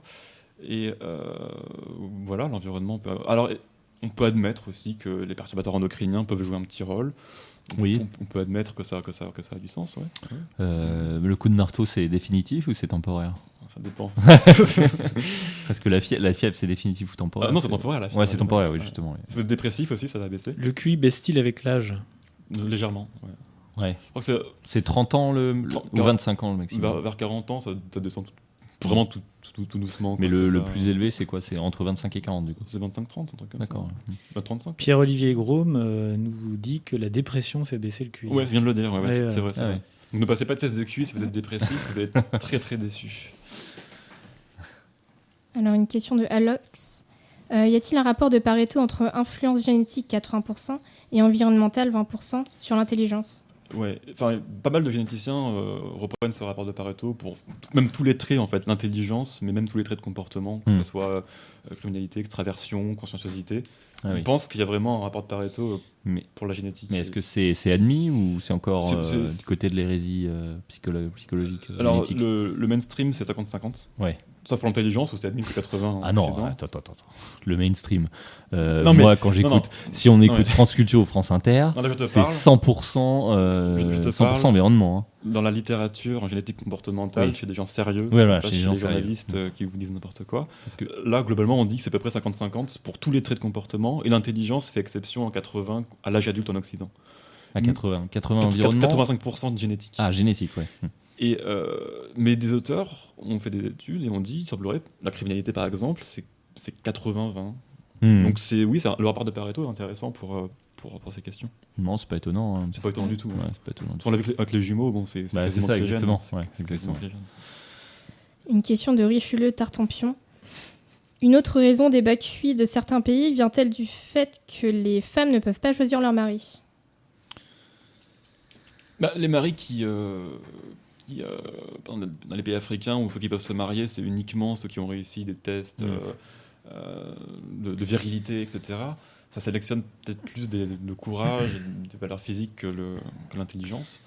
Mais est-ce que les femmes sélectionneraient des mecs intelligents? Non, pas forcément, puisque leur culture euh, met en avant des traits qui ne sont Je- pas l'intelligence. Moi, je me demande si c'est pas l'inverse. Parce que la fa- si c'est la famille qui choisit, elle aurait tendance à avoir peut-être plus à long terme pour le pour Bah, le pour de- l'union. De je- quel je pays on parle? Ouais, Euh, ça dépend un- des pays. Un, chasseur-cueilleur, c'est pas une caste indienne euh, dans un pays qui commence à être capitaliste. Enfin, voilà, ça n'a rien c'est à trop voir. général. Mais euh, voilà. Une question de Clovis. Que donne un haut taux de testostérone et un faible QI Un criminel. ça, ça vous donne un- bah, Bah, dans le meilleur oui, des cas, hein. un joueur de foot ou euh, même pas. Enfin, bon joueur, je pense qu'ils ont forcément Ouais, ont- QI très oui, bas. Euh, Ouais, ouais, c'est ça en fait. C'est que à partir du moment où vous devez faire des choses un peu complexes, Ouais, non, un. QI très bas, ça va vous complètement vous disqualifier quoi. Mais euh, Parce que mine de rien, euh, tirer un coup franc, ça demande, euh, ça demande une, certaine intelligence parce que on, on va dire ouais c'est l'entraînement, c'est la sensation, mais en fait la sensation, elle vient de l'intelligence. ouais, ouais, ouais. C'est-à-dire qu'on va, on va savoir comment positionner son pied, quel, quel effort mettre. Tout ça, c'est des, a- des, calculs mathé- mathématiques et physiques extrêmement complexes qu'on qu'on arrive à faire instantanément, Mm, mm, mm. auxquels le- l'entraînement joue. Mais de Ah, vrai. toute façon, euh, je suis sûr que si on prend les ballons d'or, enfin, ou les meilleurs tireurs de coups francs, les, voilà, eux, je pense que c'est les joueurs qui ont le, le, le QI le plus, euh, le plus élevé, Ouais, en général. Bon, Il y, a une cri- il y a une corrélation entre criminalité et QI, une corrélation négative. Négative, ouais. Donc, euh, et oui, et aussi entre testostérone euh, et criminalité, cette fois-ci positive. positive. ouais. Donc, on peut se douter que le type. euh, Bah, c'est, c'est, on peut dire que le, le QI, en fait, euh, montre votre capacité à, à voir, dans, à vous projeter dans le futur, en fait, c'est ça Mais aussi le fait d'être- s'adapter, avoir un métier, gagner de l'argent, Oui. Oui, déjà, oui. Si L'anti ne pas être marginal, quoi. Vous allez prendre des stratégies qui vont être illégales pour C'est arriver ça. à vos fins. C'est ça. Il y a aussi ça. Et il y a aussi ce que euh, on voit, on voit moins à long terme. euh, Oui. et du coup, on, On ne mesure pas la on, on voit à l'instant, on voit l'instant. Ouais, ouais, On se dit ah bah tiens, je vais, je vais faire ça, ça va me donner ça, mais en fait derrière, ça va être 20 fois pire. euh. La testostérone va jouer sur l'impulsivité. Oui, et jouer sur l'impulsivité également. Question de De Villiers-Sarel. Euh, il y a des milliers d'autres études prouvées qui disent le contraire. Qui croire Enfin, des études, des con- études- des études qui, prouvent le, qui, qui Ah, mais- disent le contraire, qui. Voilà. Mais alors ça, c'est des gens qui ne connaissent rien et vous disent ça. Ils ont, ils ont un imaginaire en fait que la littérature scientifique Mm. euh, euh, aurait démenti les racistes, machin, ce que vous voulez ça, depuis des années. Mais donc, premièrement, de quoi ils parlent Parce que sur le QI, ce que je dis est consensuel. Les, C'est ça. les, les psychométriciens, les généticiens, etc. sont tous d'accord. Je vous ai cité des gens qui, font, qui publient dans des revues qui s'appellent Intelligence, c'est les revues Mm. qui sont consacrées à la question. Euh, et ce que j'ai dit sur la, sur, la, sur, la, sur le- la question bioculturelle, vous ai montré en quoi c'était euh, Mm. Qui, vous- qui vous parle Ouais, de ça. Bon, en fait, les, les gens qui font ce genre de réaction sont euh, les. Mais je, C'est un peu de la pseu- pseudo-intellectualité. Je- C'est-à-dire que je- vous écoutez France Culture qui vous dit euh, le QI, euh, c'est n'importe quoi, tout est rien n'est héritable, tout est je- tout l'environnement. Et vous, vous pensez que la littérature scientifique, elle est, elle, elle reflète la même chose, mais en fait pas du j'aimerais tout. bien précisément savoir de quoi il parle. Oui. Parce que pour l'instant, tout ce que j'ai dit, c'est de la littérature acceptée. C'est ça. Bon, sur la baisse du QI, ça sera peut-être plus contesté, mais pour l'instant, c'est. euh, euh, voilà. Ça me rappelle euh, euh, Jacques Attali qui nous dit Mm. toutes les études démontrent. bien sûr. ouais. Sur, sur la question des différences entre les morts et les blancs en intelligence, il n'y a pas une littérature qui prouve que c'est pas génétique. Les méta-analyses montrent que la différence porte sur les parties héritables, c'est comme ça. Bon, il n'y a pas Mm. mille études qui, qui disent l'inverse. hein. Donc en fait, euh, ça, démon- ça montre que vous n'êtes pas assez renseigné. en Mais il y a un fantasme, je pense, sur ce qui, sur ce qui se publie. et Oui. ouais. Merci à Gwalch Crown pour son don. Que pensez-vous des QI incalculables? Incalculable, c'est-à-dire? On attend, les- on attend la réponse. Ouais. Précisez en commentaire. par, euh, par définition, vu qu'un QI c'est relativement à la population, si un type a un QI de 200, on ne pourra pas le mesurer, on ne pourra pas savoir s'il Oui. est à 160, 70, etc. C'est ça. Il n'y a personne pour le comparer. Hmm. Pour moi, c'est ça un QI à calcul. Ouais, c'est- ça doit être ça. ouais. Euh, tellement haut qu'il n'y a pas de point de repère. donc oui, s'il n'y a personne pour, pour, pour, Hmm. pour le classer relativement, ça va être difficile. C'est ça, parce que oui, oui, les, les classements, les classifications se font toujours avec la, Voilà. la masse de personnes qui ont été testées. Après, on peut estimer en voyant, non, s'il y a deux ans il lisait Le Monde, euh, on peut se dire, bon, voilà, il n'est pas sans. Voilà. Alors une question de Papy Gepetto. 70% des sportifs de force sont des nordiques et ils n'ont pas de testostérone? 70% Ouais. Oui, parce que j'ai Alors- compris 110%. On n'avait pas dit qu'il n'avait pas de testostérone, premièrement. Ils ont peut-être Euh, moins que, que, que, que- que- que notre population. Mais il n'y a pas que ça qui joue. Enfin, toi, toi, toi, toi qui es spécialiste de musculation, t'as peut-être des. Moi, je suis pas spécialiste, mais euh, l'intelligence joue. Bah, automatiquement. Dans l'entraînement. Dans l'entraînement, déjà, la, con- la construction de l'entraînement. Euh, après, euh, en fait, le mental joue énormément. Le mental, surtout pour la force. La force, ça le mental euh, va avoir une, une très très forte euh, composante parce que au final, euh, ce qui fait la différence entre quelqu'un qui va soulever, euh, je sais pas, 500 kilos et quelqu'un qui va faire 550, bah, Oui. ils vont avoir la masse musculaire qui va être différente, mais il va, il va réussir à pousser son cerveau pour que tous les fils, toutes les, toutes les nerfs qui sont dans les fils musculaires envoient le, voilà, pour, pour pousser ses muscles au maximum. Je pense que le mental joue. Alors peut-être que ça, c'est ce qui fait que les Nordiques, effectivement, euh, j'avais vu des articles là-dessus, sont les hommes les plus forts du monde Les en moyenne. Les Islandais Les Islandais, ouais. Enfin, en tout cas, les, les Blancs, Ouais. en, termes de force. hein, c'est-à-dire en termes de force par rapport au volume musculaire. D'accord. Donc, euh, c'est-à-dire qu'à volume musculaire égal, les Blancs sont les plus forts, sont plus Ouais, forts que même les Noirs, que les Congoïdes, et euh, spécifiquement les Islandais, ouais. D'accord. Euh, alors, je sais pas pourquoi exactement, mais c'est- bah, ça, Bah, c'est dans- dans- sélection. euh, Dans un environnement difficile, il faut Ah bah, savoir se battre avec. euh, Et avec- oui, mais ce- celui qui est l'homme le plus fort du monde à l'heure actuelle, c'est euh, Ouais, la montagne dans, dans le trône de fer, Game of Thrones, qui est immense, qui littéralement la, fait 2 la mètres. testostérone se distribue comme le QI. Il y a forcément des gens qui en ont Oui, plus que d'autres. c'est ça. Donc vous prenez les- les- voilà, le, le top islandais, vous avez des mecs. Pourtant, l'Islande, qui sont, sont pas beaucoup, l'Islande. Non, c'est vrai. Ce qui montre qu'ils ont. euh, Ouais, mais ils ont une sélection tellement dure. c'est ça, exactement, être, exactement. euh, voilà, Oui, parce que l'Islande, c'est un, rocher euh, au milieu de l'Atlantique, il n'y a rien. des Islandais. Ouais, il y a des Islandais. Une question de converse. Y a-t-il un lien entre le sens de l'humour et le QI et entre les états anxieux et un haut QI Euh, Il y a un lien avec l'humour, ouais, c'est sûr, ça a été documenté. Bon, euh, en fait, l'humour signale votre intelligence, votre capacité d'attraction. C'est ça. de faire Voilà. Surtout l'humour noir, les, jeux de mots, enfin les l'humour qui va demander plus de, de capacité d'abstra- d'abstraction justement. Euh, je Oui, il y, a- y y une vraie corrélation, bon, pas, très haute, mais elle existe. Mm. Alors après, pour, pour euh, les états anxieux, je pense que oui. Euh, je sais que les surdoués, euh, il y a beaucoup de surdoués qui ont des, des soucis d'anxiété euh, chronique, par exemple, parce que... euh, Je ne sais pas si Euh, c'est c'est pas dû à leur QI en soi, dans le temps, c'est pas biologique, mais c'est parce qu'ils sont en décalage et mal pris en charge Alors, sur la ouais. société. donc déjà, il y a ça. Ça peut créer de Et il y a aussi par, euh, par en fait les connaissances, parce qu'ils ils s'assimilent beaucoup plus vite, Ouais. et du coup ils peuvent avoir accès à des connaissances beaucoup plus tôt.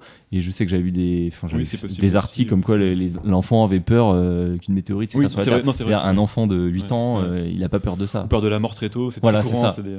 Parce qu'en fait, ils sont, ils sont en décalage entre leur intelligence et leur maturité, ce qui fait c'est ça. qu'effectivement, des problématiques d'adultes vont se retrouver euh, avec leur, euh, leur euh, capacité cognitive euh, avancée et, euh, Et- psychologique et encore une psychologie d'enfant. Elle fait aussi peut-être qu'on n'est pas forcément fait pour avoir être Oui. des aussi élevés, et que c'est un peu Mhm. une anomalie dans, dans l'histoire de, de la vie, et que ça peut aussi Non, jouer. c'est sur- bien. Non, mais c'est oui, c'est pas le contraire. Euh, mais oui, oui, effectivement, c'est c'est pas, euh, ouais, c'est pas, une- la- pas une enfance facile. La, la. France, je crois, gère assez mal, c'est surdoué par rapport aux Oui, États-Unis, et oui. ça peut jouer aussi dans des, des Oui, cas. De, de détresse. Euh, surtout, surtout dans le système scolaire où effectivement, bah, quand vous êtes en avance, c'est que vous n'avez pas besoin d'écouter, que vous vous ennuyez en cours. bah, on a, avec les profs en plus qui sont, qui sont pas du tout. je sais pas, il y a quand même un. Les profs ont un peu euh, la haine en fait de ces enfants qui n'ont pas besoin d'eux en fait. N'exagérons pas, mais. Oh, J'exagère. Ça peut arriver. Mais il y a ça un petit peut, peu. Ça peut arriver. Ça peut arriver, des Ouais. jalousies peut-être. Il y a de la ouais, de la jalousie. ouais. Euh, une question de Hector Berlioz. Un, cuit sur, euh, un mot sur le cuit des juifs ashkénazes. Ah, grande question.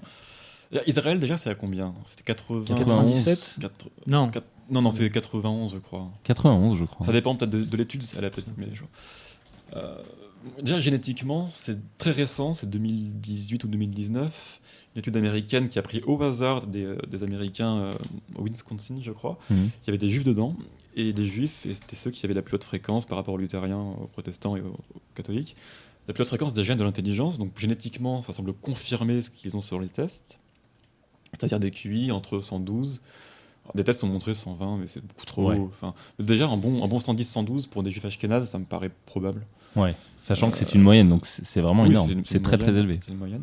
Israël, euh, je- 94. 94. Après, Voilà. Donc on a les, des, des Arabes, des, euh, Les séfarades. des séfarades. Les séfarades qui ont un QI manifestement beaucoup plus bas Ouais. que les ashkénazes et Bah, qui font tuber- tu- tomber le. Bah, Donc, qui, ont un moyen. QI, euh, qui a un QI, un QI, euh, qui est proche de celui des Maghrébins, j'imagine. Ouais. Un peu plus haut, je pense quand même. Un peu mais, plus haut, euh, ouais. plus haut. Mais alors, pourquoi est-ce que les juifs ashkénazes ont un QI plus élevé? Est-ce que c'est- je crois que c'est la, la classe des, des rabbins qui faisait énormément d'enfants, qui était la, la classe des, des personnes Déjà, les le plus fait de pouvoir faire intelligentes des enfants, ça joue, mais Hmm. quand vous êtes en Europe et que le seul métier auquel vous pouvez faire, sont des métiers où il y a du, euh, de la comptabilité, où il y a de l'écriture, etc., vous n'êtes pas paysan, Hmm. bah forcément, c'est les familles juives euh, ashkénazes qui, euh, qui réussissaient le mieux, qui se sont euh, le plus développées, Oui. ont fait plus d'enfants. Et, Voilà. et sur, sur 1500 ans, déjà, ça, bon, ça, ça fait a- une différence énorme. Ouais, il y avait une sélection sur l'intelligence, comme pour les Européens de l'Ouest, mais exacerbée par le. l'intelligence euh, mathématique Oui. et, et- et verbale, Hmm. ils sont très très mauvais en visuel. Bon, c'est pas des, Ouais. c'est pas des types qui quoi. Ouais. Oui, bah, c'est- c'est- ça, ça, ça- tout se recoupe en fait. Donc Richard Lynn a écrit un, un livre entier sur la question, et bon, je, je pense qu'effectivement, et je l'ai dit en début d'intervention, les- génétiquement, les, les juifs ashkénazes semblent avoir une plus haute fr- fréquence de ces gènes-là. Donc, euh, Hmm. ah, donc, Mais après, faut- sur la, est-ce que sur la créativité. euh, Je sais pas. Je, je vais laisser Henri Lesquin s'exprimer sur la question du plagiat, tout ça. D'accord. il connaît bien. Euh, une question de Yariost. Comme il s'agit de courbe de Gauss, est-ce que la moyenne arithmétique est le meilleur moyen de comparaison? Est-ce qu'il n'y a pas des disparités plus importantes selon les pays? Ah, sur le sur l'étalement de la courbe de Gauss, sur la variance? Ouais, je sais pas, est-ce qu'il y a Bah. des. Bah, il- je sais pas si l'étude a été faite. Je sais pas. je- je- Ouais, ce serait intéressant. Ce serait intéressant. euh, euh, dans, dans la réalité, c'est pas des courbes de gosse, hein, c'est des, des ouais, ouais, distributions non. qui sont parfois Non, non, un peu c'est- plus. euh, mais euh, Ça m'étonnerait pas qu'en France, en Angleterre, en Italie, on ait plus de génie que dans d'autres pays, par exemple. Donc on aurait une courbe peut-être plus étalée que d'autres. euh, je sais pas. c'est des questions qui sont pas très étudiées. Donc je- j'ai pas grand chose à dire là-dessus. C'est pas. Mm. En tout cas, parce que je crois qu'il y, y avait une étude qui, qui démontrait que euh, si on prend euh, en gros le nord-est de la France, le sud de l'Allemagne, le nord de l'Italie, Ouais. et le, le- le sud-est euh, sud-est de l'Angleterre, en gros, vous avez 97% des innovations technologiques euh, depuis a écrit- 1700 ouais, c'est qui viennent de, de cette zone-là. quoi. Charles Murray qui a, qui a Donc on peut penser que cette zone-là est la zone qui concentre le plus de génie. euh. Clairement, clairement. Mm. La question du génie, on va, Oui. on l'a déjà évoqué en fait. C'est des traits de personnalité qui sont très, très européens, européens de l'Ouest. En fait, plus on va à l'Ouest de l'Europe et plus on est individualiste. Parce Mm. qu'il y a ce qu'on appelle la ligne d'Agenal, qui était un modèle de mariage en fait. On se mariait avec des gens d'autres tribus, d'autres groupes depuis des, des millé- millénaires. Donc un modèle qui est beaucoup moins tribal. Donc les gens qui sont euh, qui ont une sensibilité plus individualiste, sont plus capables de s'adapter à, à ce modèle de mariage, ont été sélectionnés. Ah, donc c'est le métissage qui a sélectionné les- l'individu. Bah, un métissage entre Européens de l'Ouest. mais- Non, je plaisante. Et c'est encore plus le cas en Europe, euh, en Europe du Nord, donc ça a commencé depuis le Mésolithique, depuis, euh, depuis plus de 10 000 ans, des mariages qui sont dans- entre villages plutôt que dans, dans la tribu. Hmm. C'est-à-dire que la femme, la femme part dans le- la tri- l'autre tribu. C'est possiblement la femme, ouais. Ouais, c'est généralement la femme. Et donc ce sont des gens qui adhèrent à des règles universelles, qui sont, qui sont assez empathiques, euh, Mm. qui se projettent dans d'autres groupes. Et donc c'est peut-être aussi ça qui les a préadaptés à devenir des gros gros gauchistes. et, euh, et, euh, c'est possible, hein, c'est possible. Ouais, l'empathie. On, on parle toujours de Ouais. l'empathie, ouais. Et vu que ce modèle-là est très très nordique, c'est possible que génétiquement ils aient cette sensi- sensibilité qui Mm. s'exacerbe euh, quand la culture est cosmopolite. Voilà. Et est-ce que euh, l'hiver, encore une fois, joue un, joue un rôle? Oui, c'est- Parce qu'il sélectionne pour l'empathie, pour l'entraîne la coopération. ouais. Donc c'est à la fois notre force et peut-être notre faiblesse aussi. Ouais, ouais. Donc Europe de l'Ouest, euh, ouais. Une question de Maxime Bélanger. La baisse du QI en Europe de l'Ouest est-elle due uniquement à l'apport d'immigrés ou, bien l'environnement et l'abrutissement par l'américanisation peut-elle nous faire baisser? L'américanisation. C'est parti pour la diapo, dernière diapo. Euh, parce qu'en fait, le, le- le problème premier, c'est même pas ni l'immigration, ni, euh, ni, euh, ni l'éducation en berne, etc. C'est le fait que les femmes intelligentes, les hommes dans une moindre mesure, ont fait beaucoup moins d'enfants depuis la révolution industrielle. Mhm. Avant, et c'est le cas du, du néolithique à cette période-là, jusqu'à la révolution industrielle, C'est-à-dire 1900 1800 c'est ça, euh, ouais, c'est ça. un, un peu, un peu avant quand même. En, 1850. en Angleterre, euh, encore, encore avant. Oui, euh, la révolution industrielle en Angleterre, c'est Ouais. la fin du 18e. Mhm. Et ben avant cette période-là, euh, les classes aisées euh, faisaient plus d'enfants, ils avaient les moyens de les faire, et euh, ils avaient une mortalité infantile qui était aussi moins Mm. importante, et mobilité sociale oblige, ils étaient plus intelligents. Et cette corrélation s'inverse avec la révolution industrielle, parce que euh, vous avez des progrès dans l'hygiène, euh, dans la nutrition, vous avez une mortalité infantile qui, diminue drastiquement. Donc de fait, les classes populaires moins intelligentes peuvent faire beaucoup plus d'enfants. Et donc on voit, c'est étudié par des démographes, euh, ils font plus d'enfants que les classes aisées. Et ça, sur toute cette période-là, ça nous a fait perdre l'équivalent à peu près de 10 ou 15 points de QI. Ce qui est absolument énorme. Et on ne l'a pas vu parce que l'effet film l'a camouflé. Ah oui, c'est ça. Donc l'effet film qui ne porte pas sur l'intelligence génétique a vraiment camouflé cette baisse, on ne s'est pas rendu compte. C'est-à-dire qu'on on n'était pas à 115. On a Bah- perdu 15 points, mais on n'était pas à 115 parce qu'à cause de Oui, mais vu que c'est l'intelligence Ouais. générale, ben, on était quand On même l'a plus pas vu. intelligent. Oui, oui, On c'est était ça, quand même plus Mhm. intelligent. Et euh, donc Darwin, Galton, euh, Wallace, enfin tous les grands biologistes de l'époque s'en souciaient, ils en avaient conscience. Ah oui. Et un psychométricien qui s'appelle Cattell, dans, les années 30, qui se dit, mais attendez, euh, le QI va baisser, c'est un drame, il faut faire attention. Il travaille la question et il tombe sur l'effet film. Et donc il est assez surpris, donc il arrête d'étudier ça parce qu'il ne comprend pas comment c'est possible que le QI puisse monter. Oui, c'est ça. Mais les psychologues de l'époque ont parfaitement conscience. Et on, on revient sur cette question-là aujourd'hui parce que depuis les années 90, le QI baisse vraiment sur les tests. L'effet Flynn Mm. est, est terminé. Et vu que, et vu que eh bien, les femmes intelligentes font moins d'enfants, ça, ça finit par se voir sur un test de QI. euh, le, QI baisse. Et donc on revient à l'étude, euh, notamment grâce à Michael Woodley, sur euh, cette question-là. Euh, à l'heure à actuelle, effectivement, les, les personnes plus intelligentes font moins d'enfants parce qu'elles doivent faire des études et elles se projettent plus dans leur carrière. Mais carrières, pourquoi, pourquoi, au début de l'ère industrielle, les pauvres font plus d'enfants que les riches? Simplement parce qu'il y a moins de mortalité. Oui, non, sans prendre en compte la mortalité, ils continuent à faire autant d'enfants. Ils, en, font- ils en faisaient moins. Avant, ils en faisaient moins. Les riches faisaient plus d'enfants. Oui, mais Ouais. pourquoi est-ce que les pauvres je- il, y a fait, la mort- il, y a le, ils il y a ont- le fait que la mortalité Ouais, ouais. baisse pour les pauvres, donc ils vont avoir plus d'enfants en vie. Mhm. Mais est-ce qu'ils font, de manière euh, en nombre de naissances, est-ce qu'ils en font plus aussi? Euh, je- c'est possible que non. Ouais, simplement, voilà. simplement le fait Mm. que les, les progrès Mais les riches en survivent. font- Ouais, ouais. Ouais, Ils survivent C'est plus. question- Ils survivent plus, c'est ça, une j'ai question de bien survie, compris. effectivement. Mais euh, est-ce que les, pourquoi les riches vont petit à petit faire moins d'enfants? Bah, ils maîtrisent plus la contraception. Ah oui, c'est ça. Euh, Très les important. études plus longues, donc génération plus Mm. longue, et puis carrière prenante pour les femmes. Et puis il y a une corrélation aussi entre le désir d'avoir des enfants et l'intelligence. On sait que plus tu es intelligent et moins tu veux d'enfants, pour diverses Oui. raisons, c'est comme ça. Et donc tout ça a, a créé ce différentiel en fait. Donc la, la, la contraception est co corrèle euh, négativement avec le QI. Ouais, ouais, Ouais. ouais. c'est c'est étudié, c'est Oui, oui, c'est c'est une relation amusante. Et donc, pour bien montrer que la baisse du QI est génétique, euh, vous avez le petit carré vert, en fait. Michael Woodley a étudié plein de- de- d'aspects des tests d'intelligence qui sont corrélés à l'intelligence générale, à l'intelligence génétique, le temps de réaction, la mémoire de travail, l'intelligence visuelle.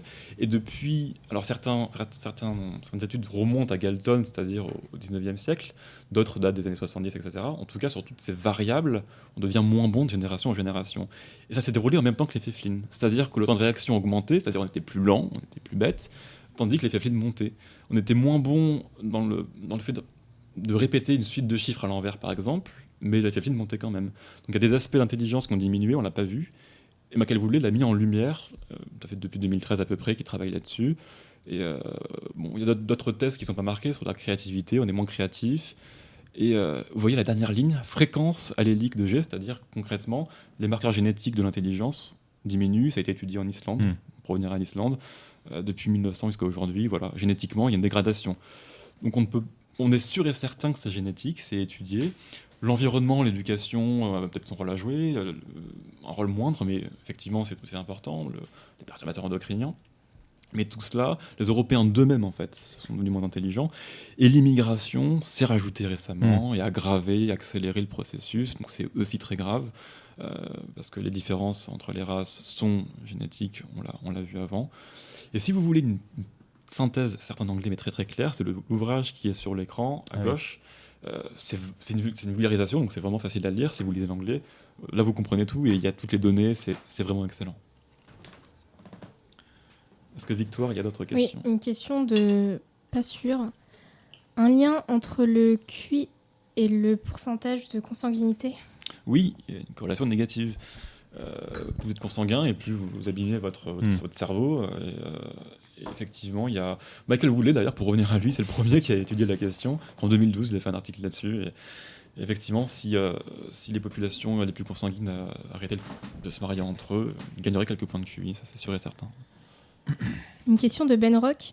Les nouvelles connexions neuronales induites par l'absorption de psychédéliques sont-elles considérées comme une augmentation de l'intelligence?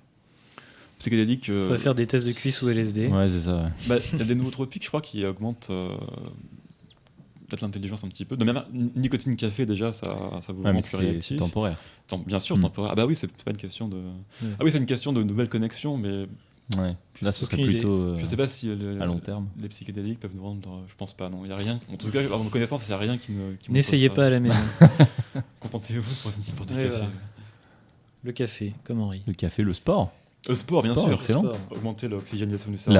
la, nourriture, tout simplement, des fruits, des légumes. ouais. Éviter le sucre, ça inflamme le Et cerveau. puis voilà, éviter le sucre, exactement. Ouais, ouais, ouais. En fait, il faut. Vous, vous pourrez pas. en gros, C'est une question. Est-ce qu'on peut pas aller plus loin que, que son G, en fait, que son facteur G euh, Ouais, c'est ça, le potentiel. est- génétique, c'est notre potentiel. Et en fait, si on a une. euh, Sauf si on Sauf si- retire- triture les gènes avec. euh, ah, une- ouais, mais ça, c'est. Ça, c'est avant la naissance. Une fois qu'on est né, on peut plus toucher aux gènes, j'imagine. Euh, ça, Ah. ça- ça peut être possible a priori, Hmm. je sais pas. Mais- En gros, ce qui- ce qu'on, ce qu'il faut chercher à faire, c'est faire en sorte d'aller euh, à l'asymptote euh, de son facteur G. Quoi. Tendre vers son facteur G. nutrition, sport, Nutrition, sport, éducation. stimulation intellectuelle, stimulation, ça, bien Mm. sûr. On peut s'entraîner à retenir une suite de chiffres, Oui. mais seulement dans, dans- dans le bon ordre. Là, on peut s'entraîner, donc gagner des points de QI, mais le répéter dans, dans l'ordre inverse, on peut pas s'entraîner. Tu peux essayer Ah ouais Non, tu n'arriveras pas à t'améliorer. Et sur un test de QI, c'est ça mesuré ça. Oui, oui. Ah ouais. C'est marrant. Donc c'est pour ça que c'est un bon Ah. indicateur de la baisse du QI. Ouais, ouais, non, Tu mais peux pas t'entraîner De toute façon, euh, on peut. moi, j'ai déjà passé des tests psychométriques et, Mm. et effectivement, euh, moi, je les avais pas travaillés. Il y en a qui les avaient travaillé comme des malades et Ouais. ils ont pas eu quoi. Enfin, t'as beau bachoter, euh, il y a un moment, il y a une Très limite quoi. Mm. Ouais. Une question de Gépano. Y a-t-il un lien entre groupe sanguin et intelligence? Bah, Il y, a il y a une corrélation sans doute, puisque toutes les populations n'ont pas la même prévalence de certains groupes sanguins. Mais, euh, Il n'y a pas de causalité. enfin, c'est- Ouais, c'est ça. Mais il y a une corrélation Mm. euh, évidente. ça- ouais. Mm. Je ne connais pas précisément, mais elle existe. euh, Moi, je pense que B+, c'est les plus intelligents. Une question de Arsène Lupin. La politique de l'enfant unique en Chine, qui favorisait une reproduction plus importante des classes les plus aisées, les plus élevées, pardon, euh, a-t-elle favorisé leurs meilleurs résultats en QI bah, En Chine, il y a malgré tout une fertilité dysgénique. On sait que c'est comme en, en Occident. Alors l'effet Mm. film est très fort, donc ça se voit pas. Mais on sait que voilà, il y a quand même une corrélation négative intelligence fertilisée.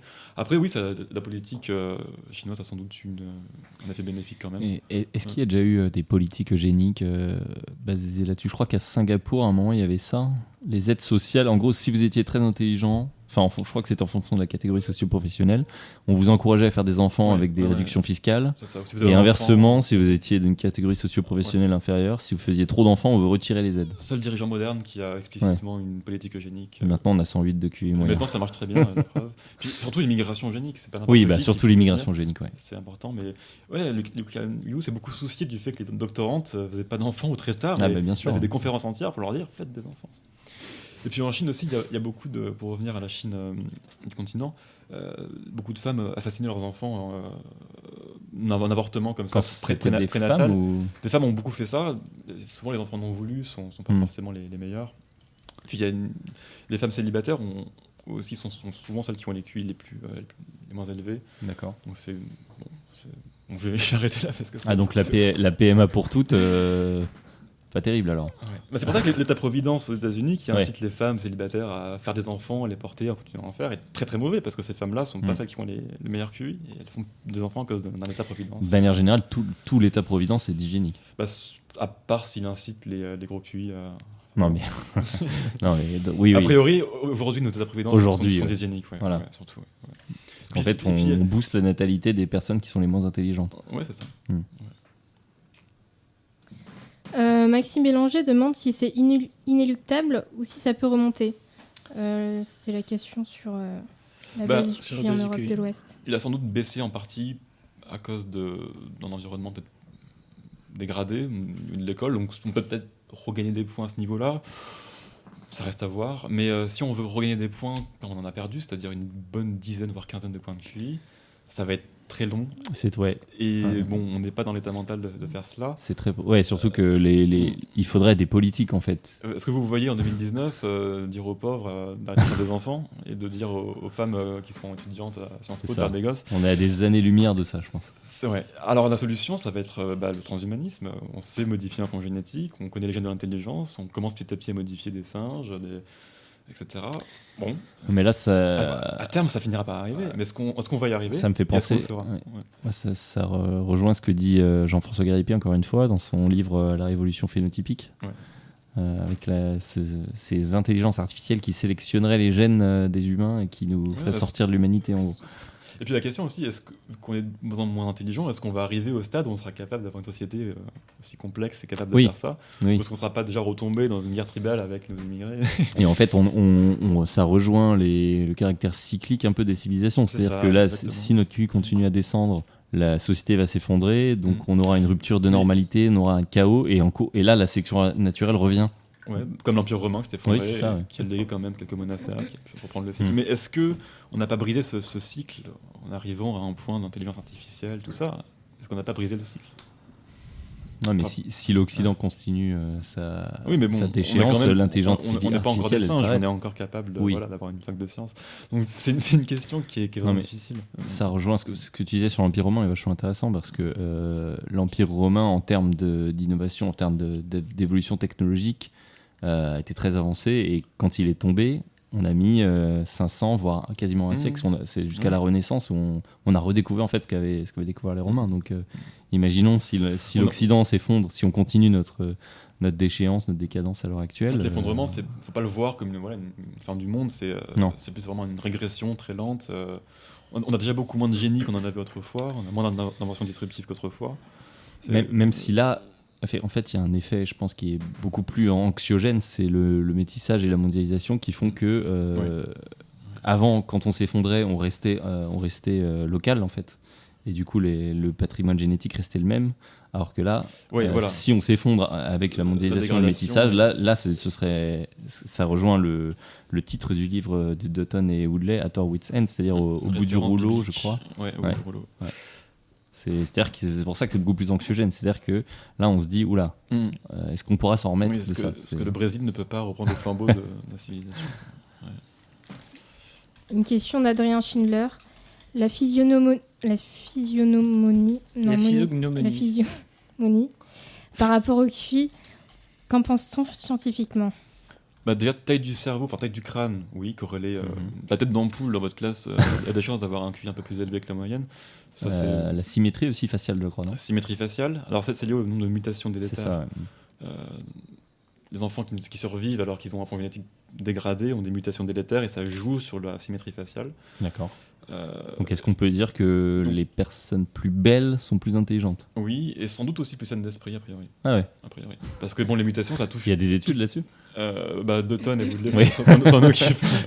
Mais il y a- oui, il y, a des- il y a des études, en tout cas, sur, sur l'intelligence. Non, c'est extrêmement intéressant. Extrêmement intéressant. Et puis bon, maintenant, il faut savoir que les euh, intelligences artificielles peuvent plus ou moins savoir si vous êtes homosexuel ou pas en analysant, en analysant, en analysant pardon, votre visage. Pardon. Ça ne m'étonne pas. Et euh, donc on peut savoir beaucoup de choses. Ça ne m'étonne pas parce que quand vous voyez une personne, euh, on Oui, peut oui. déterminer très facilement. Bah, également, vos hein. hormones vous influencent Ouais. euh, le visage, etc. Et, Donc, euh, et en fait, ça rejoint. Alors, je crois. Est-ce que l'étude sur la véracité des préjugés, c'est aussi Dutton C'est légitime. Ouais. Ça dépend. Parce on dit que les, je crois que les- Ah, l'étude montre ah que oui, les préjugés ouais. sont corrélés, sont vrais à 80%. Ouais, c'est c'est un, c'est américain qui s'appelle Lee Hmm. Jussim, qui, est, qui, est, qui est juif, je crois, et qui effectivement a montré que les préjugés étaient généralement assez justes en, en psychologie, que ce soit pour les. Et, euh, les immigrés ou les femmes. et pour la beauté, en fait, ça rejoint parce que il y a des études psychologiques qui montrent qu'on fait beaucoup plus confiance aux personnes qui sont belles. euh, Ouais. Indirectement, on a. Et en fait, ça rejoint euh, ce que tu dis puis, sur, euh, Vu que la sur beauté l'intelligence. vous et- signale une bonne qualité génétique et et- que l'intelligence est un trait sélectionné, au Mhm. fil des millénaires, beauté et intelligence ont été sélectionnés en même temps. D'accord. Donc statistiquement, les gens intelligents ont tendance à être plus beaux. Bon, c'est une petite corrélation, mais elle existe. Voilà. Ouais, Et très puis- intéressant. Pour revenir, euh, bon, c'est pas vraiment le physique en soi, mais c'est la myopie. La myopie est corrélée aussi euh, à l'intelligence posi- positivement. Voilà, il y a- on- je pense qu'on peut estimer euh, beaucoup de choses avec un visage. Ouais, ouais. Mhm. Et Dutton a écrit un bouquin là-dessus aussi pour revenir D'accord. Voilà. Une question de Hotman Tenik. Le caractère influe-t-il sur l'intelligence ou est-ce plutôt une conséquence de l'intelligence? Euh, bah, les gens intelligents ont des euh, caractères exacerbés. Colérique, intelligent, on sera plus colérique, etc. Donc, euh, l'intelligence exacerbe. Puis il y a des corrélations entre les caractères et l'intelligence. euh, euh, L'ouverture à l'expérience, Hmm. euh, l'agréabilité, je sais- non, je suis pas sûr. La conscienciosité, quasiment pas. Mais je crois que l'ouverture à l'expérience est vraiment corrélée à l'intelligence. C'est-à-dire, bon, les gens qui, euh, qui sont artistiquement très ouverts, qui prennent des drogues, ont, ont souvent une corrélation avec l'intelligence assez. euh, Élevé enfin, qui existe en tout cas. Ouais. Parce que là, là tu cites euh, le Big Five, c'est ça? C'est le Big les, Five, Les ouais. cinq traits Les cinq euh, grands traits. euh, psychologiques. Donc introversion, extraversion, là je suis pas sûr qu'il y ait de corrélation. Elle est vraiment sur l'ouverture à l'expérience. Voilà. Et quels sont les cinq traits, justement? Bah, Il y a conscienciosité, Ouais. neuroticisme, donc sensibilité au. Comment dire au- C'est euh, stabilité du, de, de- Ouais, du voilà, de, cerveau, de- de quoi. l'humeur en fait. Hum, C'est de l'humeur, ouais. sensible aux humeurs négatives. Mhm, Euh, extraversion, mhm. ouverture à l'expérience Et agree... ag- et agréabilité. agréabilité. Agréabilité, ouais, ouais. Un test que vous pouvez faire sur internet qui est scientifique, qui est vraiment intéressant. Ça vous, en- ça vous apprend beaucoup. Une question de Valentin Essiac. Croyez-vous, comme le scientifique Michel Desmurger, que la surexposition des enfants aux écrans est en partie responsable de la baisse du QI moyen Bah, J'ai peu creusé la question et. Peut-être. Mais en fait, en fait le- pourquoi on n'aime pas ce genre d'article C'est que euh, on va vous parler euh, des écrans, on va vous parler euh, des perturbateurs endocriniens, mais jamais on va vous parler du dysianisme, jamais on va vous parler de l'immigration. sur, sur les écrans parce que j'ai vu que l'exposition aux écrans, notamment aux jeux vidéo, augmentait l'hippocampe droit dans le cerveau Oui, et oui, ça oui. se répercutait sur des tests d'intelligence. Euh, Donc l'exposition aux écrans, dans une certaine mesure, à un âge Ça peut-être pas dépend, trop jeune. ça dépend quels écrans et C'est ça, pourquoi exactement. faire devant. Oui, voilà. Mm. Ouais. En fait, effectivement, si vous jouez à un jeu, euh, par- par exemple Counter-Strike ou League of Legends, vous devez être extrêmement rapide, vous devez prendre des décisions très rapides, vous devez analyser les situations très rapidement. Donc Mm. oui, ça va vous entraîner. euh, bah, ça peut vous entraîner pour les tests de QI. hein. Je- moi, j'avais passé les pilotes de ligne. euh, Il y avait un, un test avec des joysticks. Bah, C'était un jeu vidéo, quoi. Voilà. Mais- Et, euh, et donc ça, ça va, ça va vous entraîner. Mais après, il y a une limite. Je sais qu'il y a eu des études là-dessus. Au-delà de, je crois, deux heures et demie par jour, les Ouais. gains euh, s'arrêtent. Et, et si on continue, ça, ça devient négatif parce que vous faites, vous faites pas autre chose à la place. C'est-à-dire que vous n'allez pas lire, vous n'allez Mm. pas réfléchir, vous n'allez pas être créatif, etc. Mais a priori, euh, qu'un enfant de 2 ans soit devant une télé sans rien faire, ça me paraît évident que c'est négatif Oui. pour son développement cérébral. Euh, donc, euh, euh, je crois que c'est c'est à Singapour où c'est plus ou moins considéré comme de la maltraitance, presque, Ah oui, dans- oui. sur- suivant des cas. Ah, je- ça, je sais pas, mais en tout Mais- cas, on dit, on dit toujours que Steve Jobs, euh, Ouais. euh, Bill Gates, euh, tous les grands géants. ils n'ont pas forcément raison, mais Ils ont peut-être pas forcément raison, mais en tout cas, ils, ils disent qu'ils ouais. ne mettent, ils ne mettent pas d'iPad entre les mains de leurs enfants, Steve Jobs, qu'ils mettent leurs enfants dans les écoles très traditionnelles avec craie, tableau à craie, Mm. où on écrit. Voilà, parce que euh, oui, ça fait travailler. Le écrire fait travailler la, Ouais. fait travailler le, les capacités cognitives. Lire est extrêmement important, euh, la créativité, les dessins, toucher avec les mains, ça va Mm. développer euh, votre psychomotricité aussi. Euh, Donc il y a forcément une, une corrélation, mais c'est pas la plus grave, puisque elle est réversible avec le temps, Oui. au fil des générations Oui, ou avec l'âge, alors que quand c'est génétique, eh bien, c'est Après, définitif. Voilà, donc ça, se- ça se rattrape. Le problème, ça va être aussi, euh, bon, c'est pas génétique pour le coup, mais sur les connaissances, la culture, Oui, euh, les Ouais, familles où aussi, les ouais. enfants font que de lire des livres, ils vont avoir des connaissances euh, ouais, ouais. Incomparables à une famille où on regarde la télé tout le temps, quoi. Même si euh, le G, par exemple, le facteur G de l'enfant serait plus élevé. Mais pour acquérir des connaissances, il faut un G élevé aussi. Voilà, mais par Mm. contre, c'est ça, c'est que derrière, au final, euh, dans le milieu professionnel, celui qui a un G beaucoup plus élevé, il va évoluer beaucoup plus rapidement. Mm, mm, c'est ça. Plus de questions victoire, pas de remarques particulières. Mais juste, euh, ce que je veux dire, c'est qu'il faut mettre toutes les chances de votre côté. Et on met, mettre toutes les chances de votre côté, ça veut dire euh, tendre vers votre facteur G maximal. Et donc, ça passe par euh, l'éducation, ce qu'on a dit tout à l'heure, le sport, la, la nutrition et euh, lire des livres. Voilà. Mm, Regarder des émissions intéressantes. C'est que même les Coréens adoptés après la famine avaient des, Oui. des- un G très élevé. Enfin, le G est très peu impacté par, euh, par l'environnement. C'est Plus de questions. Ça, juste une petite remarque là, ce que tu viens de dire, ça me fait penser. euh, je, alors je sais plus, c'était en quelle année on a eu le- les boat people qui sont venus Mm. euh, Du en- Vietnam. les Viet- du Vietnam, euh, des personnes qui sont arrivées euh, sans rien, absolument rien. Et aujourd'hui, ces personnes euh, n'ont jamais, sont- ne représentent pas une surpopulation carcérale, euh, ouvrent des commerces. Bon, peut-être qu'ils truandent un peu le fisc. euh, Oui. voilà, ils, Je trouve ça plus intelligent. ils sont un peu euh, commu- communautaires. Non, non, mais ils, ils sont un peu communautaires, donc voilà. Mais en attendant, euh, ils sont arrivés de, dans des situations euh, démunies, mais ils n'ont pas, euh, ils n'ont pas, euh, ils n'ont pas euh, fait de la délinquance, etc. Donc on voit très bien que la génétique aussi, euh, là, euh, elle joue un rôle. C'est ça. Eh bien, merci à tous. On va arrêter là s'il n'y a plus de. À moins que Jules Legrand ait des, des réflexions à nous Il y a quelques, quelques questions. Une question de Mariocine. Le QI n'est pas utile. L'Europe manque de testostérone. Pas de point de QI. Ne pensez-vous pas? Ça Bah, rejoint si ce on- qu'on si a on- dit si on- tout si on à l'heure. Si on devenait plus bête et plus musclé, euh, effectivement, ça pourrait résoudre beaucoup de problèmes, à mon avis. hein. C'est pas, faux dans un sens.